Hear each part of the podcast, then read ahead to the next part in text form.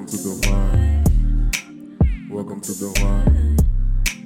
Welcome to the why. Écoute ça, Welcome to the why. écoute ça. Welcome to the why. Welcome to the why. Welcome to the why. Écoute ça. Ok. Welcome to the why. What do it do, young blood? C'est comment? What do it do, what it do. What it do?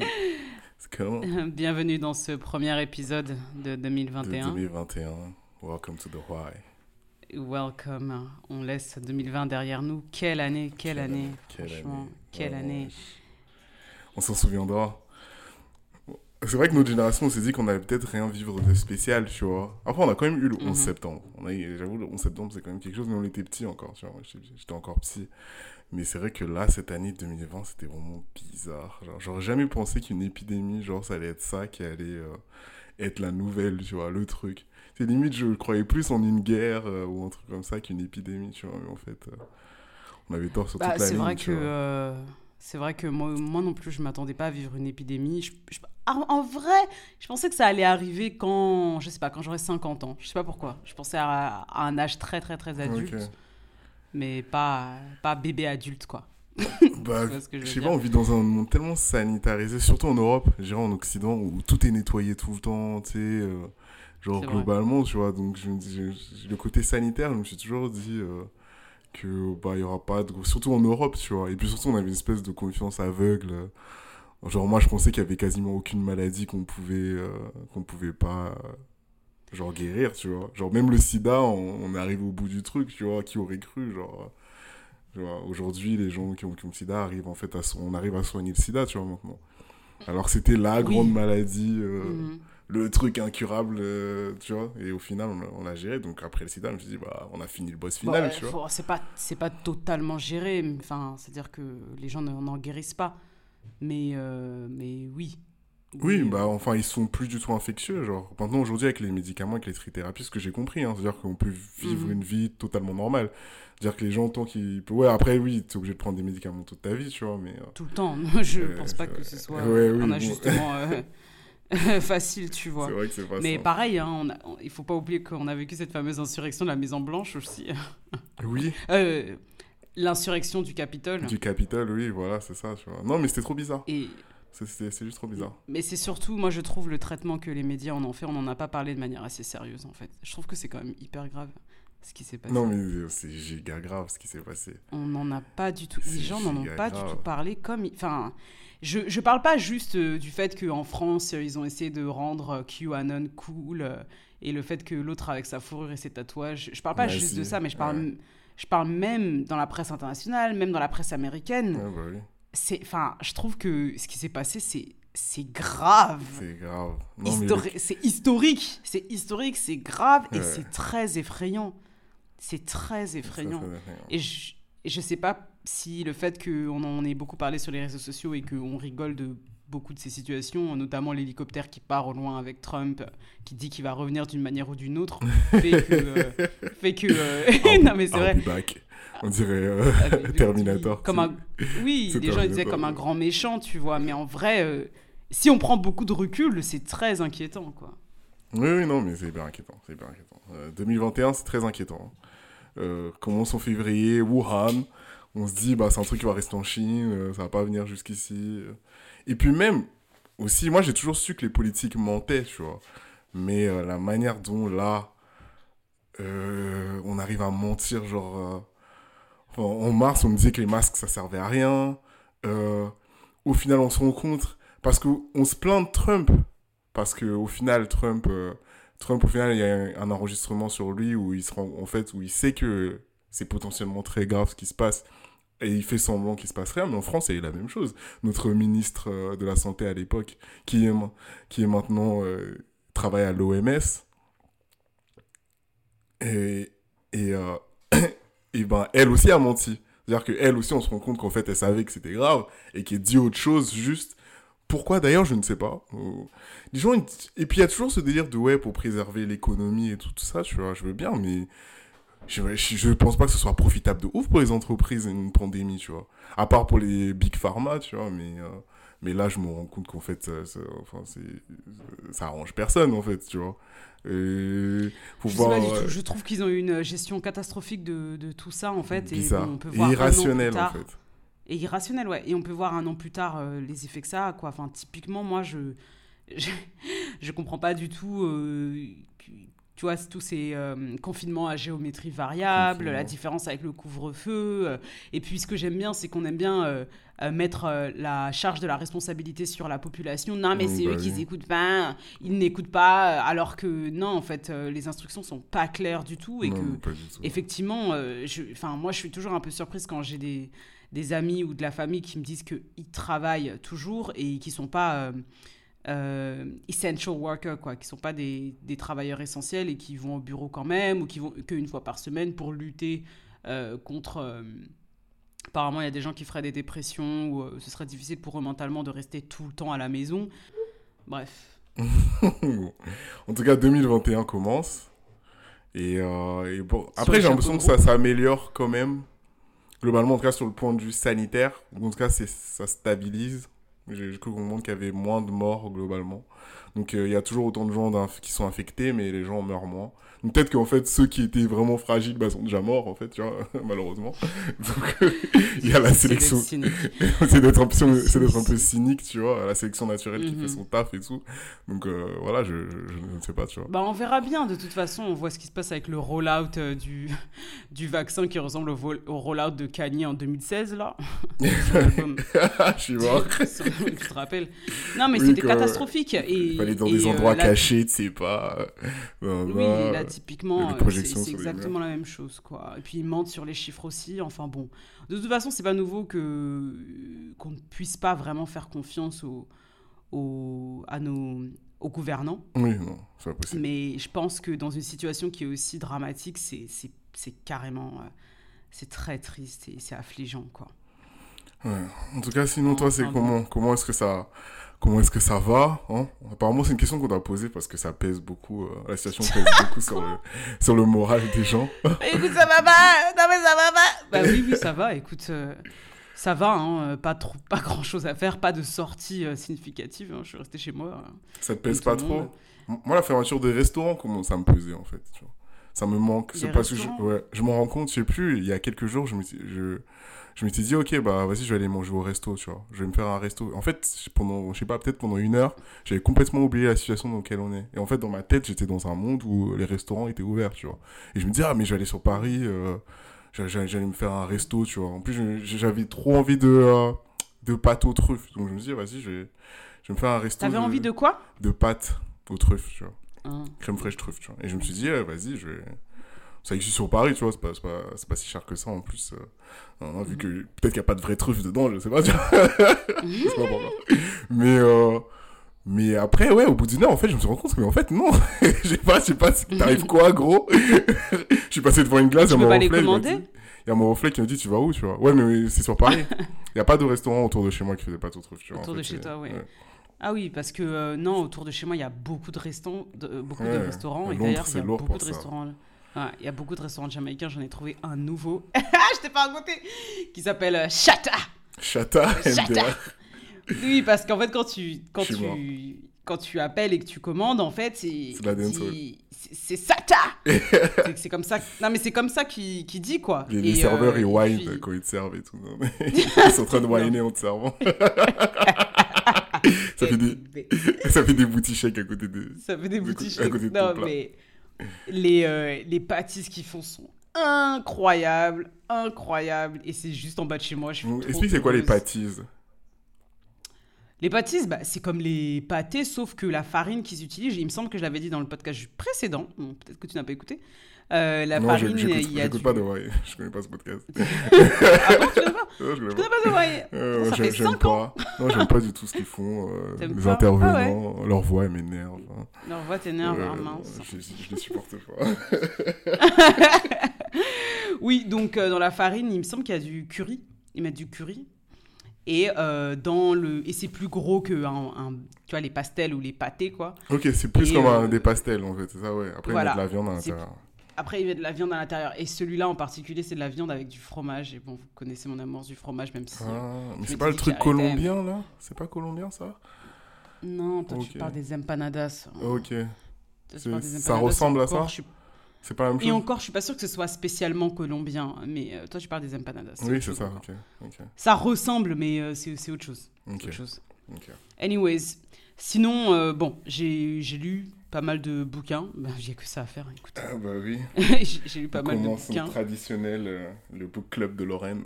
tu devrais faire un book club en vrai parce que. bah C'est oui. vrai, je devrais faire un book club. Tu devrais faire un Non, book mais je club. parle, je parle des bouquins que je lis euh, sur mon Insta. Je parle des bouquins que je lis sur Ah, mon Insta. influenceuse. Book influenceuse. Non, bah arrête, euh, je parle des bouquins que je lis. Bref, donc euh, euh, bah, je suis en train de finir euh, She Would Be King. C'est un bouquin de Wyatt et euh, c'est sur euh, la pas la construction mais c'est un peu euh, le style bon vous me connaissez hein, c'est de l'afro-fantasy mais là je dirais c'est plus du réalisme magique sur comment le Libéria sur l'histoire du Libéria et comment le pays est, est né en fait.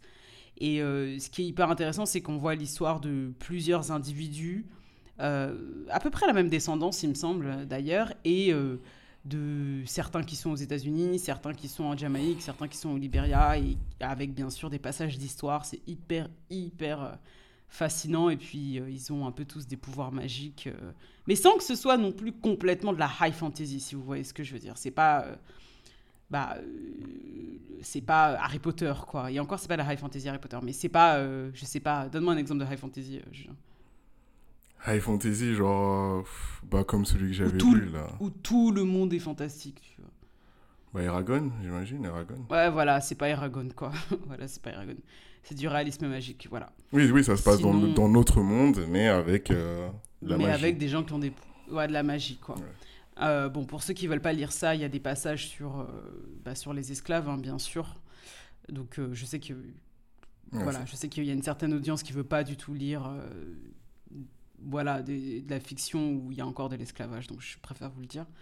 Et ensuite, il y a un Trigger- autre bouquin trigger warning. Oui, voilà, Trigger Warning. Euh, Il y a un autre bouquin que j'ai commencé qui s'appelle euh, Woman, Girl, Other de Bernardine Evaristo. Et euh, c'est pareil, j'en suis à la moitié aussi. Et c'est- excellent. En fait, ce qui est hyper intéressant, c'est qu'on voit à Londres euh, dans les années euh, 70, dans les années 80. Et à un moment, ils évoquent même euh, l'embourgeoisement des quartiers, euh, comment Brixton a changé. Mais pas de manière. euh, C'est-à-dire que c'est c'est la, la petite histoire dans la grande histoire, quoi. C'est-à-dire que on voit l'histoire de plusieurs jeunes femmes, plusieurs jeunes femmes et de, de, ouais, de, de- des vicissitudes de la vie, de ce qu'elles vivent, quoi, en tant que jeunes femmes, leurs relations avec d'autres femmes, pour certaines avec d'autres hommes, et, euh, et dans le milieu artistique aussi. Enfin, c'est génial. C'est génial. Franchement, euh, je vous le conseille vivement. Et même euh, la narration est assez différente en fait. C'est-à-dire que c'est pas c'est pas votre truc traditionnel avec des, un dialogue. il dit, elle dit, il dit, elle dit. C'est-à-dire que là, il me semble qu'il y a souvent il n'y a pas de majuscule. Et puis et en fait il n'y a pas d'interruption. C'est-à-dire que dans c'est-à-dire que tu es en train de lire. Euh, le narrateur qui parle et puis dans, dans la narration euh, il y aura le dialogue quoi. Il y aura pas de tiret en fait. Je sais pas si tu comprends ce que je veux dire. Il y aura pas de guillemets il y aura pas de tiret. C'est à dire qu'il y aura la narration dedans. Ok. il, il, il dit, il dit ça, elle dit ça, et là je lui dis ça, j'ai dit ça, et elle répond, et après, euh, là il y a plus de. Non, franchement au début j'ai dit ah! Ouais. Au début, j'ai dit ah! Non! Et en fait, non, en fait, c'est trop bien parce que c'est comme un vomi de parole en fait. Ouais, mais. ok. ça donne pas envie, envie. C'est pas la meilleure des métaphores, mais je vous assure en fait que c'est très agréable parce que je sais pas si vous vous rendez compte. Ok, non, mais c'est pas une absence totale de ponctuation, c'est juste euh, la ponctuation par rapport au dialogue. Non, c'est Ok. pas une absence de ponctuation. C'est une absence de ponctuation, comme tu dis, par rapport au dialogue. Mais en fait, euh, juste une aparté là-dessus, euh, il y a beaucoup d'écrivains qui sortent des mêmes, des mêmes masters, voire des mêmes doctorats de creative writing aux États-Unis. Et ça a donné vraiment Un style, genre. un style très formaté. On l'appelle même le style doctorant creative writing. Donc on se retrouve avec des bouquins qui sont magnifiques, qui sont très bien écrits, euh, et qui vraiment, hein, on sent que la personne a passé plusieurs années à l'écrire, ou du moins que ça a été édité à de nombreuses reprises. Ils sont écrits mais- de la même manière. ils sont écrits de la même manière et la narration est souvent la même, quoi. Et si vous regardez, bah, c'est les bouquins de Chimamanda, c'est euh, euh, Voici venir les rêveurs, c'est euh, Yagiazi euh, Homegoing, qui sont la majorité des bouquins dont j'ai parlé dans le podcast. Et, même si l'histoire est hyper euh, agréable et intéressante, on sent qu'il il y a une écriture qui est très formatée. Et là, pour le coup, ça a cassé un peu le truc et j'ai trouvé ça hyper intéressant. Donc, euh, je vous invite vraiment à, lire ce bouquin. Voilà.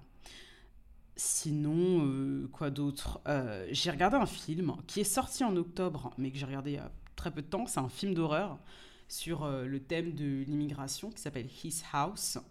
Et euh, c'est euh, l'histoire d'un couple et de leur fille qui part du Sud-Soudan pour s'installer en Angleterre. Et euh, bah, pendant la traversée, euh, il y a un événement un peu tragique. Et euh, en fait, ce qui est hyper intéressant, c'est qu'on leur attribue une maison en Angleterre. Sauf que la maison est habitée par des esprits, en fait. Hmm. Et je vous en dis pas plus, je vous laisse regarder, c'est sur Netflix bien sûr. Et en fait, ce que j'ai adoré, adoré, c'est comment ils ont mis en relation euh, bah, justement l'esprit de la maison et, les monstres euh, qu'on voit dans la maison avec euh, le thème de l'immigration et de la violence que ça produit en fait sur, sur les personnes en question. Quoi. Donc je vous invite vraiment, vraiment à regarder ce, film. Oui. Bah, c'est avec l'actrice.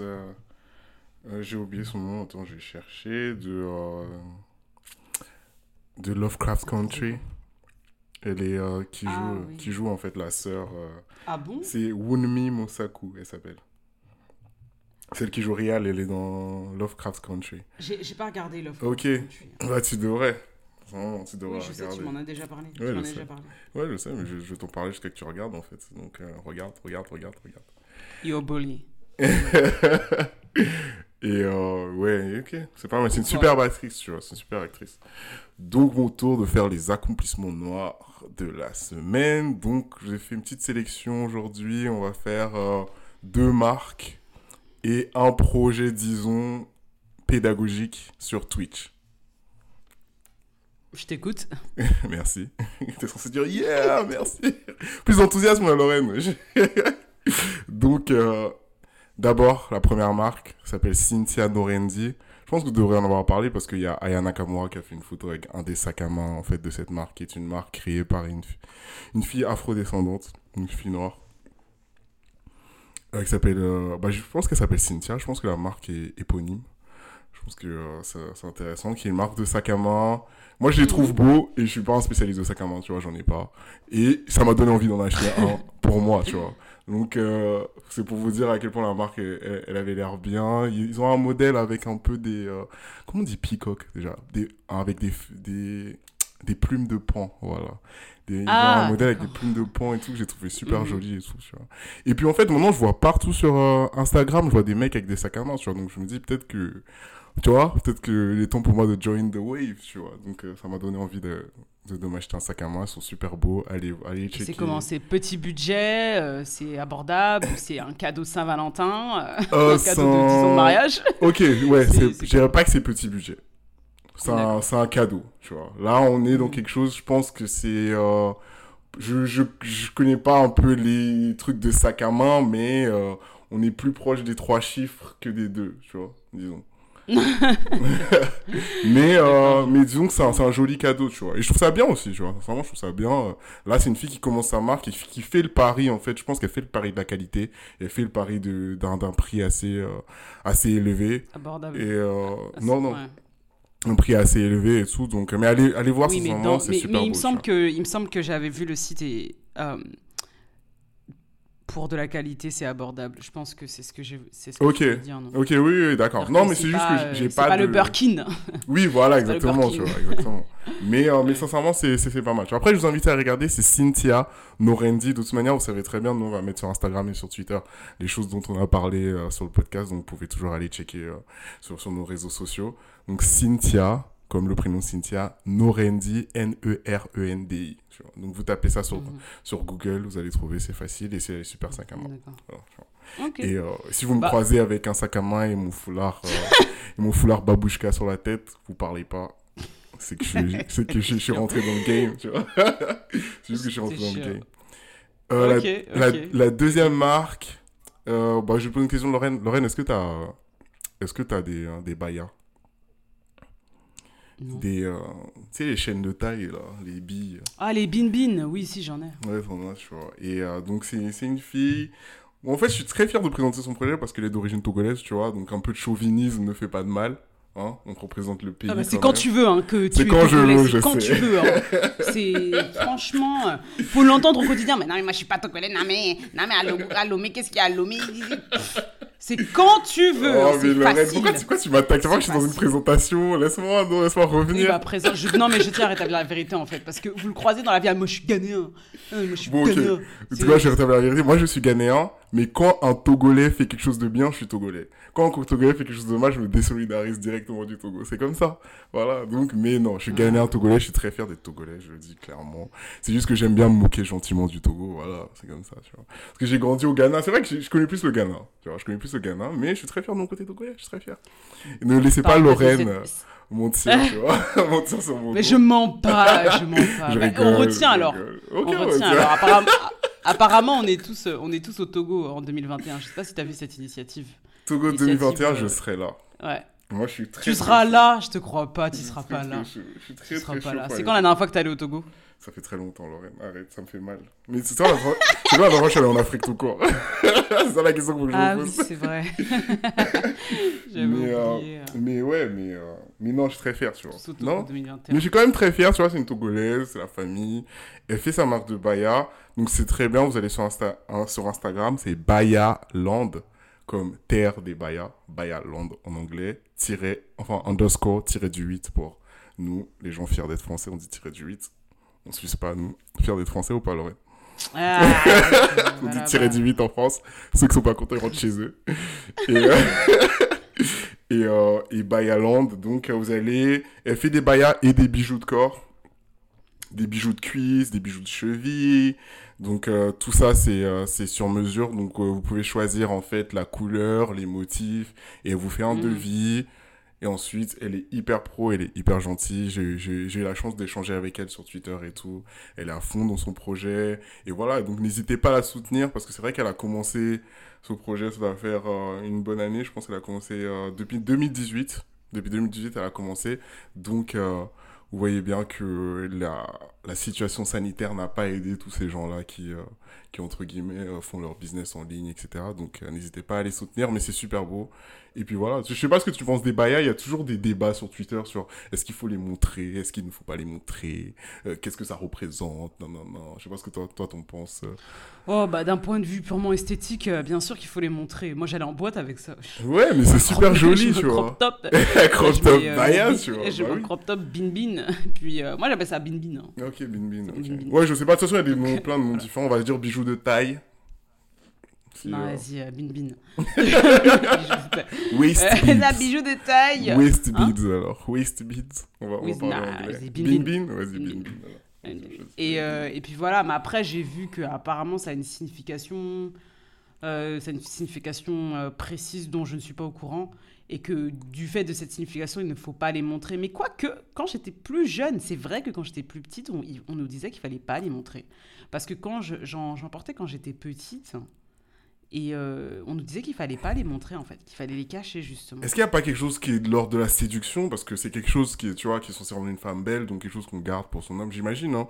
On a des, so- des sociétés... Il Je- peut y avoir une espèce d'imagi- d'imaginaire puritain autour de ça, genre c'est que pour mais ton mec. euh, non, non, je sais pas quoi, je. Pe- Peut-être, Mais, je euh, sais pas, mais j'ai pas envie de spéculer là-dessus, j'irai me Mais renseigner. portez-les hein. comme vous voulez, surtout. en fait, en vrai, je pense que c'est... Oui, bon. Écoutez, oui, bon, après, bon, ok.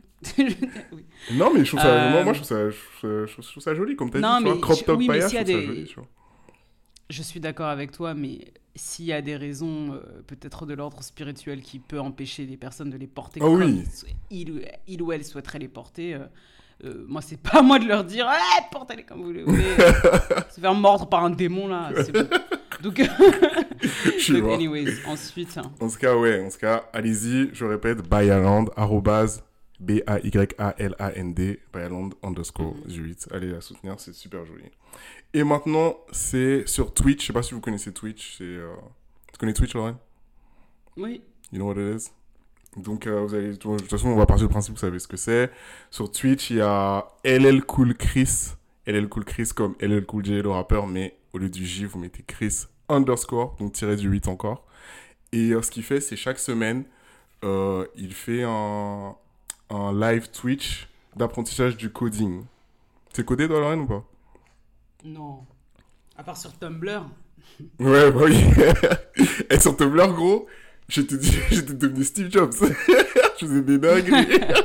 je faisais des dingueries. On, on, on parlera de Tumblr. Mais, euh, mais ouais, quel est le cool Chris qui fait chaque semaine des live Twitch où en fait, euh, c'est des modules j'imagine. Donc chaque épisode, en fait, ce qui est bien, vous pouvez aussi retrouver, euh, vous pouvez, les, les programmes sont enregistrés, donc vous pouvez retrouver des, euh, des enregistrements, des lives sur son Twitch, où euh, en fait, il, pour le coup, lui, il voulait proposer parce que ce qu'il il, il travaille dans l'informatique et, euh, et son but, en fait, ça a été d'expliquer un peu euh, le codage. Donc euh, c'est pour, euh, c'est pour les gens comme moi, c'est-à-dire qui n'y connaissent rien du tout et qui veulent comprendre ce que c'est que le Twitch. Ce qui est intéressant, c'est que euh, c'est pas quelque chose euh, c'est pas une espèce de cours qui se suit, c'est que chaque semaine, il choisit un point différent. Et le but, en fait, c'est vraiment d'amener les gens eux-mêmes derrière à, à, s'investir dans, le coding, etc. Donc, il paraît que c'est quelque chose qui, euh, dans la programmation, euh, je devrais dire plutôt euh, en français, donc il paraît que c'est quelque chose qu'il faudra tous savoir maîtriser dans l'avenir. euh, non, non, donc je pense que pour ceux qui veulent s'intéresser à ça, qui ont du mal à s'y mettre et tout, parce que je vois des pubs de ça partout. Tu sais, Laurent, je vois tellement de pubs de, en ligne, vous voulez apprendre à coder, non, non, non, je sais pas quoi. J'ai l'impression que c'est un truc qui, qui est, enfin, en tout cas, qui, qui tourne beaucoup en ce moment. Donc, si vous voulez apprendre à coder, n'hésitez pas à aller sur, euh, sur euh, LL Cool Chris chaque semaine et, euh, et vous apprendrez à coder Ok. sur Twitch. Ok, bon, bah c'est bon à savoir. C'est bon à savoir. Moi, j'ai fait un peu de WordPress, donc euh, je cotais sur WordPress, mais euh, là, j'ai l'impression que ça va tellement vite pour moi que, que, que je suis un peu dépassée, quoi, comme TikTok, quoi. Ouais, comme TikTok. Ouais, non, mais TikTok. euh, oui, on en parlait, on en parlait TikTok. Ouais. Je, je comprends pas cette appli, en fait. Ouais, ouais. c'est- Et encore TikTok, ça va. hein. Il y a plein d'autres applis qui sont encore plus folles, encore plus démentes. euh. Il y a juste un million de vidéos différentes euh, tout le temps qui tournent. Ouais. Anyways. Bon, euh, sinon, très rapidement, euh, j'ai regardé aussi Pause. Bon, je sais que je suis un peu en retard, hein, mais, euh, mais euh, je, tenais à en parler parce que je trouve que, si je l'ai bientôt fini, il me reste quelques épisodes, mais je trouve que c'est une série qui est exceptionnelle. Pour ceux qui connaissent pas euh, Pause, c'est une série qui se passe à la fin des années... euh, à la fin des années 80, début des années 90, il me semble, où on voit tout... le contexte historique autour de la culture ballroom dans la communauté LGBT et enfin pas mal principalement dans la série sur les transgenres. D'ailleurs, c'est la série avec le plus d'actrices transgenres de- dans l'histoire de Hollywood, il me semble. Et, euh, c'est, enfin, je trouve la série mais passionnante. euh, j'en apprends beaucoup plus. Enfin, je, m'y connaissais pas mal déjà, mais sur la culture ballroom, les maisons, euh, comment euh, les, danseurs et les vogueurs changent de maison au gré de bah, des, altercations et puis surtout euh, euh, tout euh, il y, y a aussi une partie d'activisme aussi il y a aussi euh, tout ce qui s'est passé avec le VIH et on voit l'impact que ça a eu parce qu'en général on entend les gens dire ah mais euh, enfin voilà j'avais des amis qui, qui mouraient chaque semaine euh, et là mais le fait de le voir dans la série c'est quand même assez euh, assez euh, triggering quoi. C'est très très bien. C'est une série de Ryan Murphy donc Ryan Murphy c'est Nip Tuck, Glee, Scream Queens, American Horror Story aussi, et on voit aussi toute la culture Trump, euh, donc les banlieues américaines, euh, l'Américain moyen blanc euh, qui va chercher son argent downtown. euh, Mhm. La série est exceptionnelle. À côté de ça, euh, bon, bien sûr, ce qui a fait euh, pas mal de bruit aussi en France, c'est euh, euh, Lupin Ouais. dans l'ombre d'Arsène. T'as pas regardé toi Ouais, non, j'ai. Sinon, j'ai regardé le premier épisode et c'est pas mon délire, j'aime pas. J'aime pas les séries françaises, euh, j'ai un problème avec ça. Je, je sais pas si c'est un blocage psychologique, je sais pas. Mais j'ai vu, au bout de deux épisodes, j'ai décroché. Je sais, que, je sais que je pourrais pas le finir, tu vois, c'est vraiment pas mon délire. D'accord. Après, je Ok, sais, je- bon, toi, t'as bien aimé quand même? Sur 10, tu mettrais une note de combien Non, me demande pas de faire ça. Parce que j'aime pas. Non, mais j'aime pas euh, noter les séries parce qu'elles ont rien à voir les unes avec les autres. Ok, euh, le, ouais. le sujet est différent. euh, Enfin, voilà, tu vois. Je trouve Donc, que. tu c'est notes ton ex- appréciation de la série plutôt. Plus que série, genre. euh, Non, je peux pas faire ça non plus. je trouve que c'est une bonne série française. Voilà. Je trouve que c'est une bonne série française. Mais que global. Enfin, voilà, c'est une série Netflix qualitative, en fait, tu vois. Mais euh, voilà ce que ça prétend faire, euh, tout ce que ça prétend révolutionner. Euh, bon, là, je suis pas totalement d'accord, quoi. C'est-à-dire que, bon, pour ceux qui, je pense que la majorité d'entre vous ont regardé, et c'est vachement inspiré de, des livres d'Arsène Lupin, que, moi, j'adorais, il y avait un dessin animé Arsène Lupin, et j'adorais ça quand j'étais petite. Hein. Vraiment, j'étais fan et tout, Gentleman Cambrioleur. Comment? Maurice Leblanc, ouais, moi j'avais bien aimé les livres aussi. Voilà, les livres étaient vraiment incroyables et tout, mais euh, là, dans la série, euh, je trouve que c'est une bonne série, mais euh, tout le délire sur le fait que bah, y a beaucoup, euh, ils évoquent beaucoup bah, le racisme, hein, vu que bah, c'est Omar Sy, le personnage principal est noir, et euh, bah, l'histoire globale, hein, l'intrigue globale, c'est que il essaye de venger son père. Voilà, il essaye de venger son père. Euh, son père est, son, voilà, je pas trop envie de, spoiler, mais en fait, ce que j'ai pas aimé, c'est que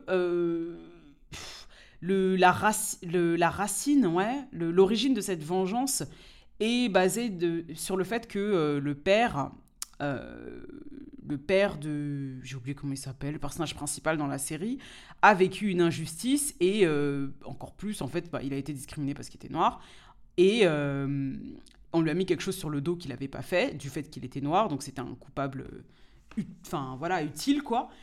Et en fait, j'ai trouvé ça un peu facile, quoi. Bon, bah, qu'est-ce qui va, qu'est-ce qui va motiver, qu'est-ce, quel va être le moteur du personnage principal, donc le personnage d'Omar Sy C'est que son père a subi une injustice, euh, et c'est ce qui fait aujourd'hui que, euh, que euh, bah, il, essaie de se venger. Et en fait, je trouve que, que c'est pas un moteur qui est relativement puissant, surtout parce qu'il y a beaucoup de moments dans la série où, où lui, il dit donc le personnage de Marcy, fait des références à pas mal de choses. Il fait référence au passé colonial de la France, donc à un moment, euh, il discute avec une vieille dame et il dit Ah bah oui, hein, ah bah c'est pas le Congo, hein. Et en fait, euh, enfin, je j'ai pas trouvé que c'était relativement pertinent. Ou même dès les, premiers, dès les premières minutes de la série, euh, il y a la jeune fille, on voit un, un, flashback en fait, où le personnage de Marcy est très très très très jeune et euh, il vit dans une famille euh, blanche bourgeoise. Et la jeune fille lui dit ah, C'est vrai ce qu'on dit sur les Noirs? Et en fait, il y a une ambiguïté sur le fait que. Parce qu'elle flirte un peu avec lui, il y a une ambiguïté sur le fait que. Est-ce qu'elle parle du fait que. Il sait, parce qu'il est dans la piscine. Est-ce qu'il sait nager ou. Euh, bah, par rapport à. voilà, voilà, au fait qu'il a un, gros pénis. Et en fait, ça m'a mis hyper mise, ça m'a mis hyper mal à l'aise parce que j'ai dit mais est-ce que c'est nécessaire pour raconter une excellente histoire quand, il s'avère que l'acteur est noir, tu vois? Je suis pas sûre. Et si vous voulez vraiment aller dans cette direction, pourquoi ne pas y aller de manière... Euh, tu vois, plus euh, radicale, plus intéressante, plus informative.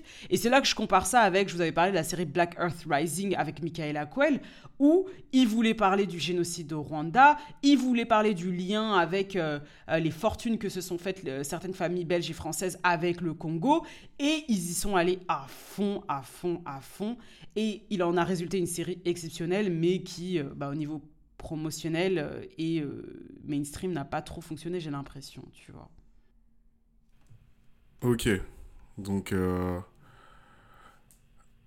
oui, donc, ouais, donc il y avait autre chose que je voulais parler aujourd'hui, dont je voulais parler aujourd'hui.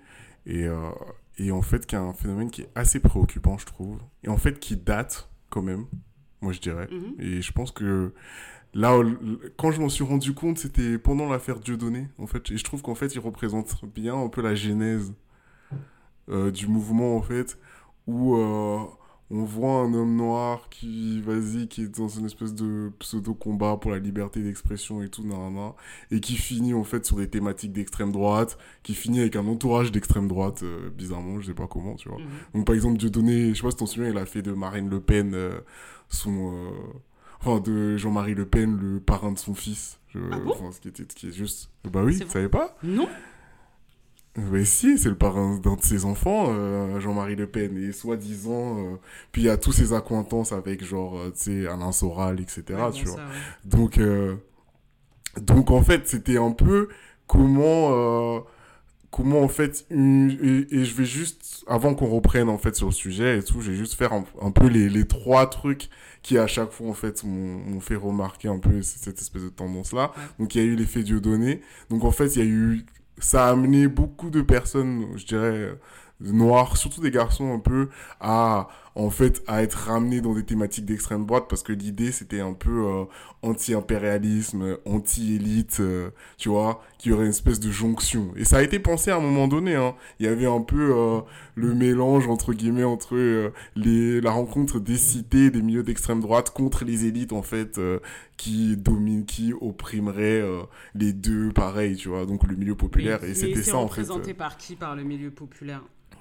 Tu donné? Bah justement, il n'y a pas de... Moi je dirais donner parce qu'en en fait il y a eu un espèce de délire autour de lui euh, sur, sur, sur ces questions-là, tu vois, mm. mais, euh, mais je sais pas si euh, je peux dire que c'est... mais en dehors de lui, avec que c'est que c'est lui le leader de ça, tu vois. Bah en fait on a aussi reproché aussi pendant un petit moment à... Comment il s'appelle Kémy Seba tu vois, qui, qui, qui, était, qui avait des liens assez forts avec Alain Soral, tu vois. Mhm.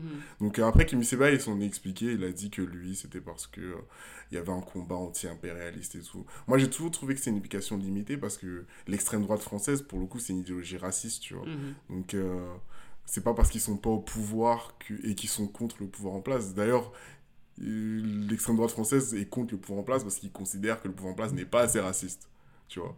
Donc, euh, entre guillemets, les ennemis de nos ennemis ne sont pas forcément nos amis, tu vois. Mhm. Il y a aussi un deuxième mouvement, je sais pas si tu te souviens quand il y a eu le délire euh, de l'apprentissage euh, d'une éducation sexuelle à l'école. Tu peux répéter, s'il te plaît? Quand il y a eu à un moment donné l'idée, c'était, je sais pas si c'est le gouvernement Hollande ou ce gouvernement-là, qu'il fallait qu'il y ait un apprentissage d'éducation sexuelle mhm. dès l'école primaire. Ah bon tu vois. Et je sais pas si t'en souviens, oui. Ouais, c'était en France. Et moi, je me souviens, bah, j'étais sur Facebook, tu vois. Mhm. Et en fait, il y a eu une réaction très forte des milieux d'extrême droite, plutôt catho. Mhm. Donc conservateurs sur ces questions-là. Mhm. Non, non, donc euh, il y a beaucoup de milieux catho. Et en fait, ça a été beaucoup été repris aussi par les églises évangélistes. Mais en fait, euh, je m'en rappelle. je m'en rappelle. Tu vois. Je sais pas si t'en souviens. Et moi, en fait, j'ai vu des tantines partager des trucs, des vidéos de, de, euh, de personnes d'extrême droite. Tu peux définir, sans savoir, tu peux hein. définir les tantines, s'il te plaît. Oui, quand j'ai tantine. Euh... Quoi, tu me demandes des définitions de tantine Définis tantine, Oui, bon, en fait, je, je voyais des, euh, je, voyais des femmes noires euh, dans, dans, la quarantaine, cinquantaine, de la génération de ma mère, tu vois, disons. Mhm. La génération de ma mère, donc qui ont la cinquantaine, en fait, qui, de fait, euh, par rapport à leurs convictions religieuses, j'imagine, mmh. considéraient qu'il y avait un problème avec euh, mmh. l'apprentissage euh, d'une éducation sexuelle à l'école. Mais quand je dis des tantines, en fait, j'ai vu des, des, gens de mon âge aussi, tu vois, mais qui étaient... C'est ce que je voulais te faire dire, en fait. Parce que les tantines ont Oui, oui, oui. tantines au bon Oui, les tantines ont bon dos, en vrai. Parce que j'ai vu des mecs de mon âge faire des vidéos. Ouais, si, t'as as raison, tu vois. J'allais venir sur les mecs de mon âge, j'ai juste vu des tantines parce qu'en en fait, ça m'étonnait encore plus, tu vois. Non, parce que, en fait, j'ai vu l'émergence de beaucoup de personnes de l'âge de ma mère hyper impliquées sur Facebook, tu vois. C'est, en fait, c'était par rapport au fait que. Pas, hein, très honnêtement. Ouais, moi, je, je, je voyais pas avant ça, tu vois. En vrai de vrai. Moi, à ce moment-là, j'ai vu en fait une espèce euh, d'activisme tantinien sur Facebook. N'importe quoi. que j'avais pas vu avant. Une prise de position de femme africaine euh, de, entre de la tranche 30-40 ans et tu es une activiste tantinien.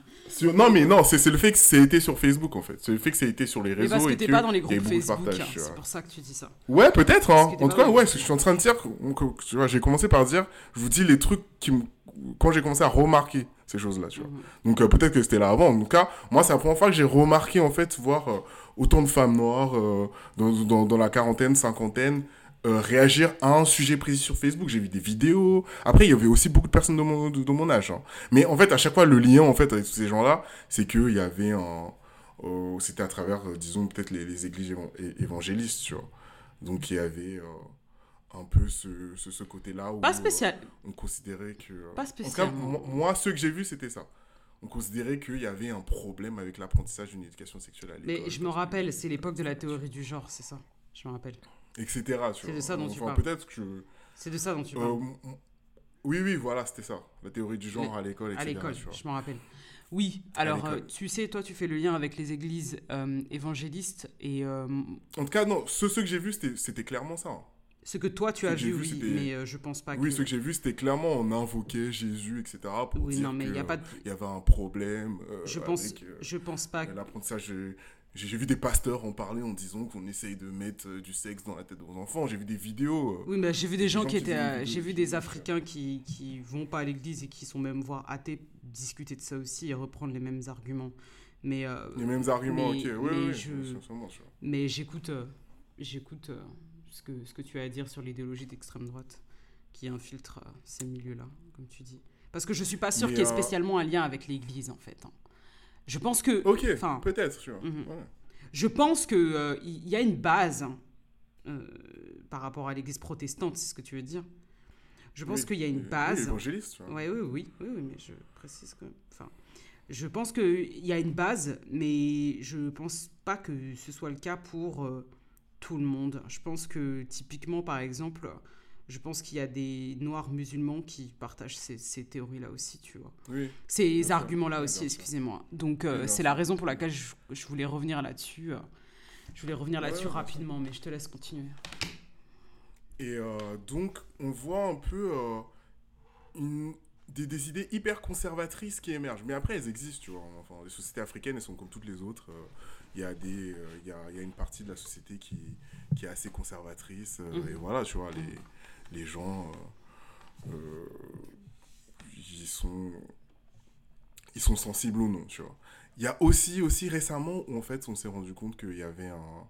Il y a un il y avait un grand groupe de soutien à Donald Trump au Nigeria, au Ghana aussi. D'accord. Ouais.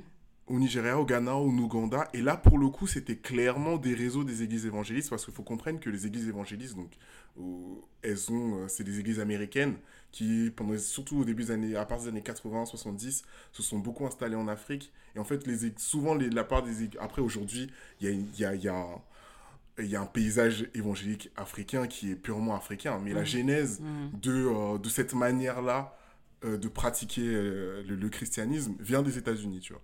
Donc en fait, c'est- donc il y a encore des grosses églises africaines qui ont des liens idéologiques en tout cas très forts.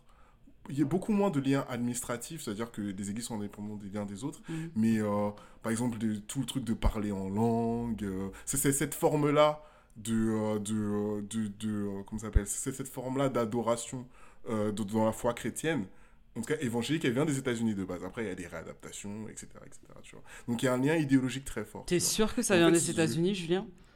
Oui, oui, je suis très sûr. Non, ça, le- le- les, deux, les deux frères de mon père euh, sont pasteurs. Enfin, c'est un truc que tu peux trouver, tu vois. Je, je t'inviterai à aller, tu vois. Mais euh, l'église évangélique telle qu'elle est pratiquée aujourd'hui. Non, mais je parle du fait de parler en langue. cette forme-là. Par exemple. Typiquement. Ok, non, peut-être que ça vient de plus loin, mais je veux dire, ce que je veux dire, c'est que cette forme d'adoration, elle vient des États-Unis. En tout cas, la manière dont elle est faite en Afrique, en tout cas, elle vient des États-Unis. tu vois. Bah, les hyper gros pasteurs baptistes, euh, etc.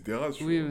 oui. Mhm. Après, je, justement, je veux bien te corriger, tu vois. Si les gens qui sont pas sûrs, euh, je veux bien te corriger, tu vois. En tout Mhm. cas, de, de ce que j'en ai, de, de mon expérience, de ce que j'ai lu, euh, elle vient des États-Unis, tu vois. Mhm. Donc, il y a une espèce de, de lien idéologique encore très fort entre, entre ces églises-là, tu vois.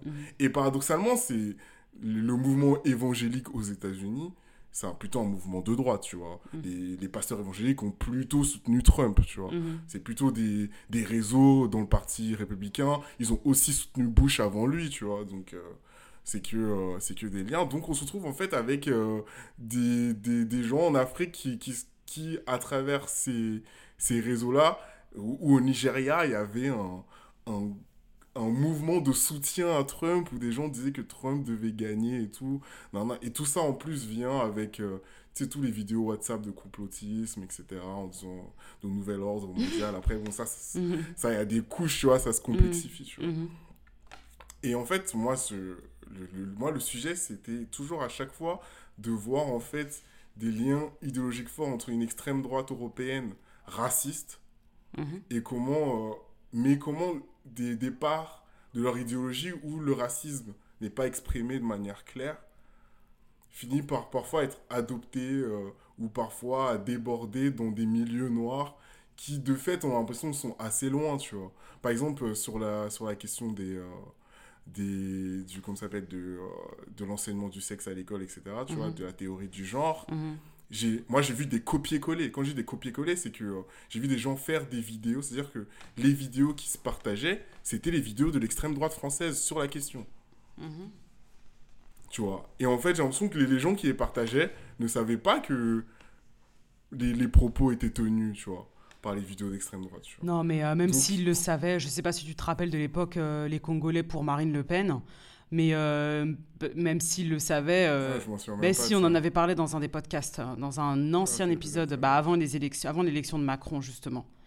Et euh, donc même s'il le savait, je pense pas que ça changerait quelque chose. Je pense pas que que sur ces questions-là de genre et de sexualité, je pense pas que ça dirait oh bah ça vient de l'extrême droite, va des rétro satanas, bah non, tu vois. Ouais, Donc si on est honnête avec, si on est parfaitement honnête, hein, je dirais même, tu vois, parce que l'époque, les Congolais pour ma- les Congolais pour Marine Le Pen, il y avait toutes les vidéos qui étaient diffusées euh, très largement, hein, parce qu'il y avait une, une mini manif à l'époque. hein, euh, euh, ça s'appelait littéralement les Congolais pour Marine Le Pen. Enfin, j'invente pas, tu vois.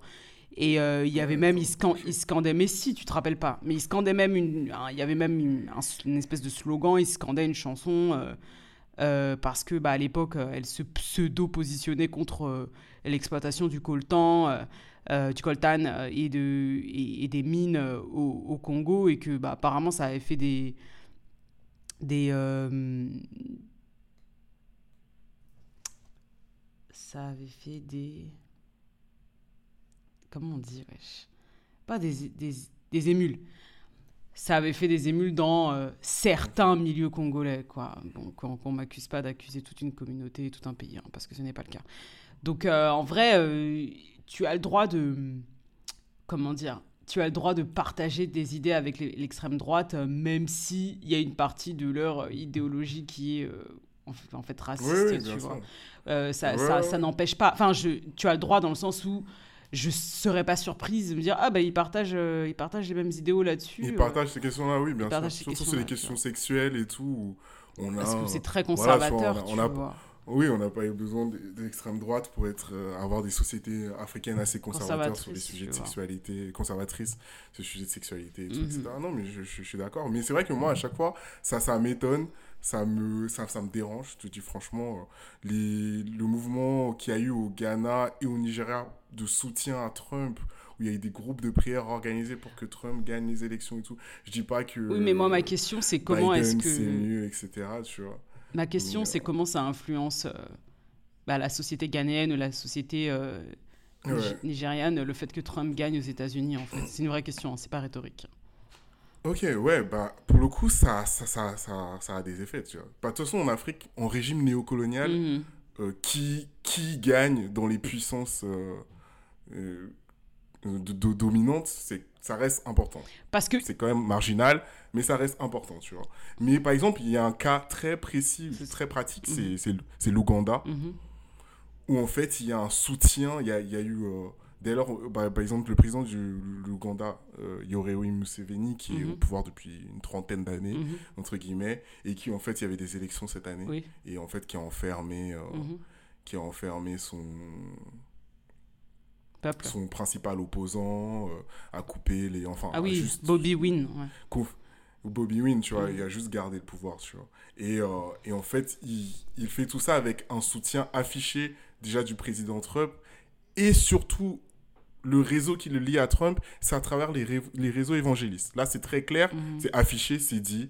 L'Ouganda est un des pays qui a des lois les plus strictes sur la question de l'homosexualité, où en fait, euh, c'est un crime en fait d'être homosexuel en Ouganda. Et là, pour le coup, il y a des pasteurs blancs américains qui, qui citent l'Ouganda et qui disent qu'en fait, c'est ça qu'il faut faire, qui vont en Ouganda, qui rencontrent Museveni et qui disent qu'il faut faire attention à ces gauchistes euh, démocrates qui veulent euh, vous imposer la légalisation de l'homosexualité dans vos pays, tu vois. Mhm. Et Museveni utilise ça comme argument de, euh, de, de campagne en disant que lui, euh, en tant que président, euh, jamais l'homosexualité sera Mhm. légalisée Légalisée. ou en tout cas dépénalisée, etc. Tu vois, en utilisant des, une rhétorique religieuse, là, pour le coup, euh, affichée, clairement expliquée, tu vois. Mhm. Sur le Twitter, en fait, de sa femme, qui est la première dame de l'Ouganda, Mhm. elle, elle, elle a mis wife, Christian, first lady, tu vois. L'Ouganda est un pays où il y a des musulmans aussi, donc c'est bizarre de voir la femme du président, alors que c'est censé être une république laïque et tout, Mhm. afficher de manière aussi claire ses convictions religieuses, tu vois. Mais c'est parce que ça a un effet réel sur la politique, tu Non, vois. mais la laïcité, euh, ça ne pré- ça, ça n'empêche pas que tu puisses affi- afficher tes convictions religieuses, hein, même si tu es la femme du président. La laïcité, ça veut pas dire. euh, Oui, oui, oui, bien Ouais. sûr, mais ce que je veux dire, c'est que là, pour le coup, ça a un effet sur les choix euh, politique, ce que je veux dire, tu vois. C'est vrai que si elles faisaient juste les afficher et que au final ça les fait pas, tu vois. En tout cas, la position de leur parti sur la question de l'homosexualité, par exemple, c'est clairement lié au fait que eux considèrent que euh, c'est contre leurs convictions religieuses. Mhm.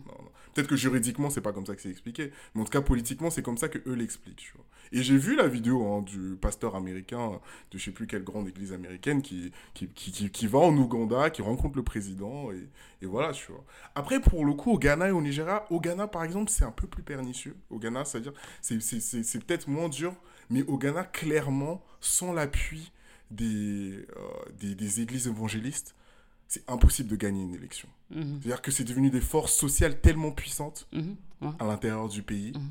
Donc, en fait, on est obligé. En fait, c'est c'est pas le fait que ce soit des églises, mais en fait, c'est plus le fait que ce soit des églises puissantes qui fait qu'on doit forcément questionner les liens politiques et idéologiques qu'elles ont avec des, avec, euh, Mhm. avec des membres des pays étrangers. tu Mhm. vois. Parce que là, pour le coup, elles ont, elles ont une Mhm. influence avec des pays étrangers. Tu vois, elles ont des- une influence réelle sur la politique du pays. Elles ont une influence réelle sur, euh, sur, sur la, la société dans laquelle on vit. Tu vois. Donc, on prend toujours l'exemple de, de, de, de, l'homosexualité parce que je pense que c'est l'exemple le plus clair et le plus affiché. Tu vois. Sur l'avortement aussi. Sur l'avortement. Donc, euh, l'orientation politique des, des, de, certains pays sur ces questions-là, elles sont liées très directement à, au positionnement que ces grands pasteurs et ces grandes églises vont avoir. Parce que les politiciens savent que ces sujets-là, bah, s'ils les touchent, bah, les pasteurs vont leur dire non, mais selon la Bible, etc. etc. Donc, euh, clairement, on a des forces politiques et des forces sociales hyper puissantes qui sont liées à l'extrême droite américaine Mhm. à travers ces églises évangélistes-là. Mhm. Et en Afrique, ça pose question. Genre vraiment, moi je pense que ça pose question et c'est des choses sur lesquelles on devrait réfléchir et je suis sûr que c'est des choses sur lesquelles les gens réfléchissent. tu vois. Et le troisième truc, après je, après je, je, je te laisse dire ce que tu en penses, Mhm. là pour le coup, c'est en France où je vois beaucoup de garçons noirs, les anti, des, des garçons noirs anti-Black Lives Matter. C'est comme ça que je les appelle. Ouais. Et, euh, et qui Il n'y a pas que des garçons, hein, il y a des filles aussi. il y, a, il y a des filles, c'est vrai. Ouais. Moi, moi- moi- après, moi, je vois beaucoup plus de garçons. Je le dis clairement, je vois beaucoup plus de garçons. Après, je... Je pense que, pas- je pense filles que pour les filles, ça s'exprime autrement, en fait. hein. J'expliquerai. Ouais, peut-être, tu vois. Ouais. Je t'écoute. Mais, euh, mais ce que je vois, et là, pour le coup, c'est... Paradoxalement, bah... C'est, euh, ça s'exprime d'une manière trop bizarre parce qu'ils sont anti-Black Lives Matter, Mhm. parce qu'ils considèrent que c'est une idéologie victimaire, etc. Tu vois. Mhm. Donc là, pour le coup, ça c'est ça c'est la vision de l'extrême droite, même de la droite française globalement, sur tout projet antiraciste, même de la gauche française. C'est ce que j'allais dire. on, va pas, on va pas se mentir. Ouais. Et, euh, et, euh, et en fait, moi, moi je, vois, je, vois, je vois des garçons et des filles noires, comme tu dis aussi, se, se prononcer contre le wokisme, se, se prononcer contre Black Lives Matter, prétendument sur une vision, je sais pas si c'est indépendantiste. Il y a une part qui disent que c'est parce que. Je sais pas ce que c'est. Il y a une part qui disent que c'est victimaire. Il y a une part qui est victimaire. Il y a une part. Il y a aussi une part qui considère que euh, l'intégration se passe par l'effort. euh, Il y a le respect, il y a les, la- les politiques de, respect, de respectabilité aussi qui rentrent en compte, tu vois, qui considèrent que arrêtez de faire vos manifestations et tout. Mhm. euh, l'homme noir, euh, le premier ennemi de l'homme noir, c'est l'homme noir. Euh, non, il y a ça, tu vois. Mhm. Puis il y a, euh, puis, puis aussi, je vois, je vois, il y a, il y a un mec sur YouTube qui s'appelle Greg Toussaint, tu vois, qui est, Mhm. qui, je sais pas si tu vois qui c'est, Si, genre, je vois qui c'est. c'est un homme noir et qui lui pour le coup est sur des positions d'extrême droite considère que euh, enfin il passe sa vie à faire des vidéos contre Okaya Diallo par exemple euh, considère que le problème c'est pas une- la race n'existe pas ce qui compte c'est la classe euh, voilà euh, et qu'ils se sont beaucoup plus proches des milieux populaires français que des noirs je sais pas quoi les go ils utilisent des termes comme gauchistes euh, non non non je sais pas enfin ils utilisent des termes de d'Éric Zemmour enfin moi en fait c'est ce qui m'inquiète à chaque fois c'est le, le vocabulaire utilisé tu vois Mhm. c'est que moi, je, vois des mecs, je vois des négros comme moi, tu vois, euh, de mon âge, et, je ferme les yeux, j'ai l'impression d'entendre Eric Zemmour parler quand il Mhm. parle des questions raciales et des, et, et des questions de, de, de lutte contre le racisme, etc. Tu vois. Mhm. Et je trouve ça super inquiétant, tu vois. Donc c'est vrai qu'il n'y a pas forcément de lien entre tous, mais il y a toujours ce lien où, euh, malheureusement, il y a, il y a une partie de, de nos communautés, au pluriel, Mhm. pour des raisons ou pour une autre, vont être sensibles à des idéologies qui vont être... euh, Enfin, moi, moi je le dis franchement, tu vois, je- là, c'est ce que je pense, qui sont juste anti-lutte, anti-raciste, et c'est un problème. Et, et, et c'est un problème, c'est genre, euh, on peut pas faire comme si c'était pas grave, on peut pas faire comme si euh, les gens pouvaient avoir la vie qu'ils veulent et tout. euh, non, non, tu vois. Mhm. Genre avoir euh, autant de personnes noires qui vont considérer que Black Lives Matter est un, est un problème pour X ou X raisons, alors que, euh, enfin, on a tous vu ce qui s'est passé pour que le mouvement commence, tu vois. En On a vu fait, un je homme pense. se faire étouffer. Oui, oui. Mais je, pense que police, tu vois, je pense qu'il y a beaucoup d'hommes qui se reconnaissent dans euh, ces propos d'extrême droite aussi parce que euh, le fait de déjà le fait de soutenir Black Lives Matter euh, et ou alors tout ce délire autour de la position victimaire, il y a ça émascule hum, déjà. Oui. Et puis il y a une voilà et puis il y a une proximité avec la blanchité aussi euh, du fait que de, de partager ses idées, tu vois, et surtout par rapport à la classe, comme tu disais, tu vois. C'est-à-dire que, Oui. par exemple, euh, moi, je suis sûr que déjà il ment quand il dit qu'ils se sont plus proches des milieux euh, populaires blancs que des noirs Black Lives Matter. Déjà, c'est un mensonge, c'est pas vrai. C'est-à-dire que s'il pouvait transcender sa classe, je sais pas de quelle classe il fait partie, mais si, dès qu'il pourra la transcender ou dès qu'il peut la transcender ou peut-être qu'il a déjà transcendé, ce sera, ce, ce sera tout à fait. Il s'y sentira très bien, sachant que c'est quand on entend euh, certains intellectuels de droite, justement, qui, eux, ont euh, transcendé euh, la classe et puis font partie du... Ouais, d'un- ce sont des intellectuels bourgeois, tu vois, qui vont te dire aussi qu'ils se sentent très proches des milieux populaires, tu vois. Qui vont te dire la même chose aussi, tu vois. Donc en vrai, c'est c'est la même rhétorique hein, pour moi, tu vois. Et je pense que c'est la raison pour laquelle il y a beaucoup, beaucoup d'hommes euh, noirs dedans, tu vois, parce que euh, euh, le, le, le fait que le fait que ce ne soit pas des femmes, tout simplement, ou que qu'ils soient d'un genre, de ce genre-là, en fait, fait que, fait que ça leur permet de se rapprocher de, de, de ces, des privilèges qu'ils souhaiteraient avoir s'ils n'étaient pas noirs, tu vois. Oui, et puis surtout, et, et puis surtout, on se fait, même dans ça, en fait, on se fait avoir. Parce que c'est ça que j'ai remarqué, c'est que, Mhm. parce que souvent, genre, euh, les personnes noires qui vont être dans ce milieu-là, bah, en fait, elles vont invoquer l'universalisme.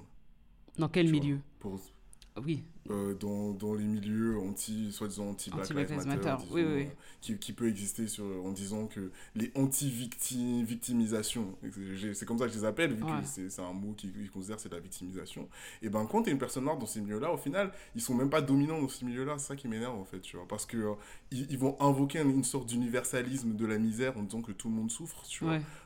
Et puis, en fait, ils vont refuser une démarche communautaire parce qu'ils vont considérer que, que la démarche communautaire noire, elle est, elle est que dans, dans, euh, elle est que dans la victimisation, où ils vont faire une espèce de retour sur une, une- sur, sur leur ethnie. Tu sais, il y a des gens qui vont dire, oh, de toute façon, moi, je suis pas noir, euh, je suis malien, ou je ne sais pas quoi, Mhm. nanana, tu vois. Et euh, ça, ça peut exister, tu vois. Il y, a- un courant politique, il y a des gens qui, qui vont représenter ça. Mais en fait, moi, ce que je vois sur Twitter, c'est des gens qui n'ont pas forcément des liens hyper forts avec leurs origines non plus, tu vois. Pas plus que le noir moyen en France.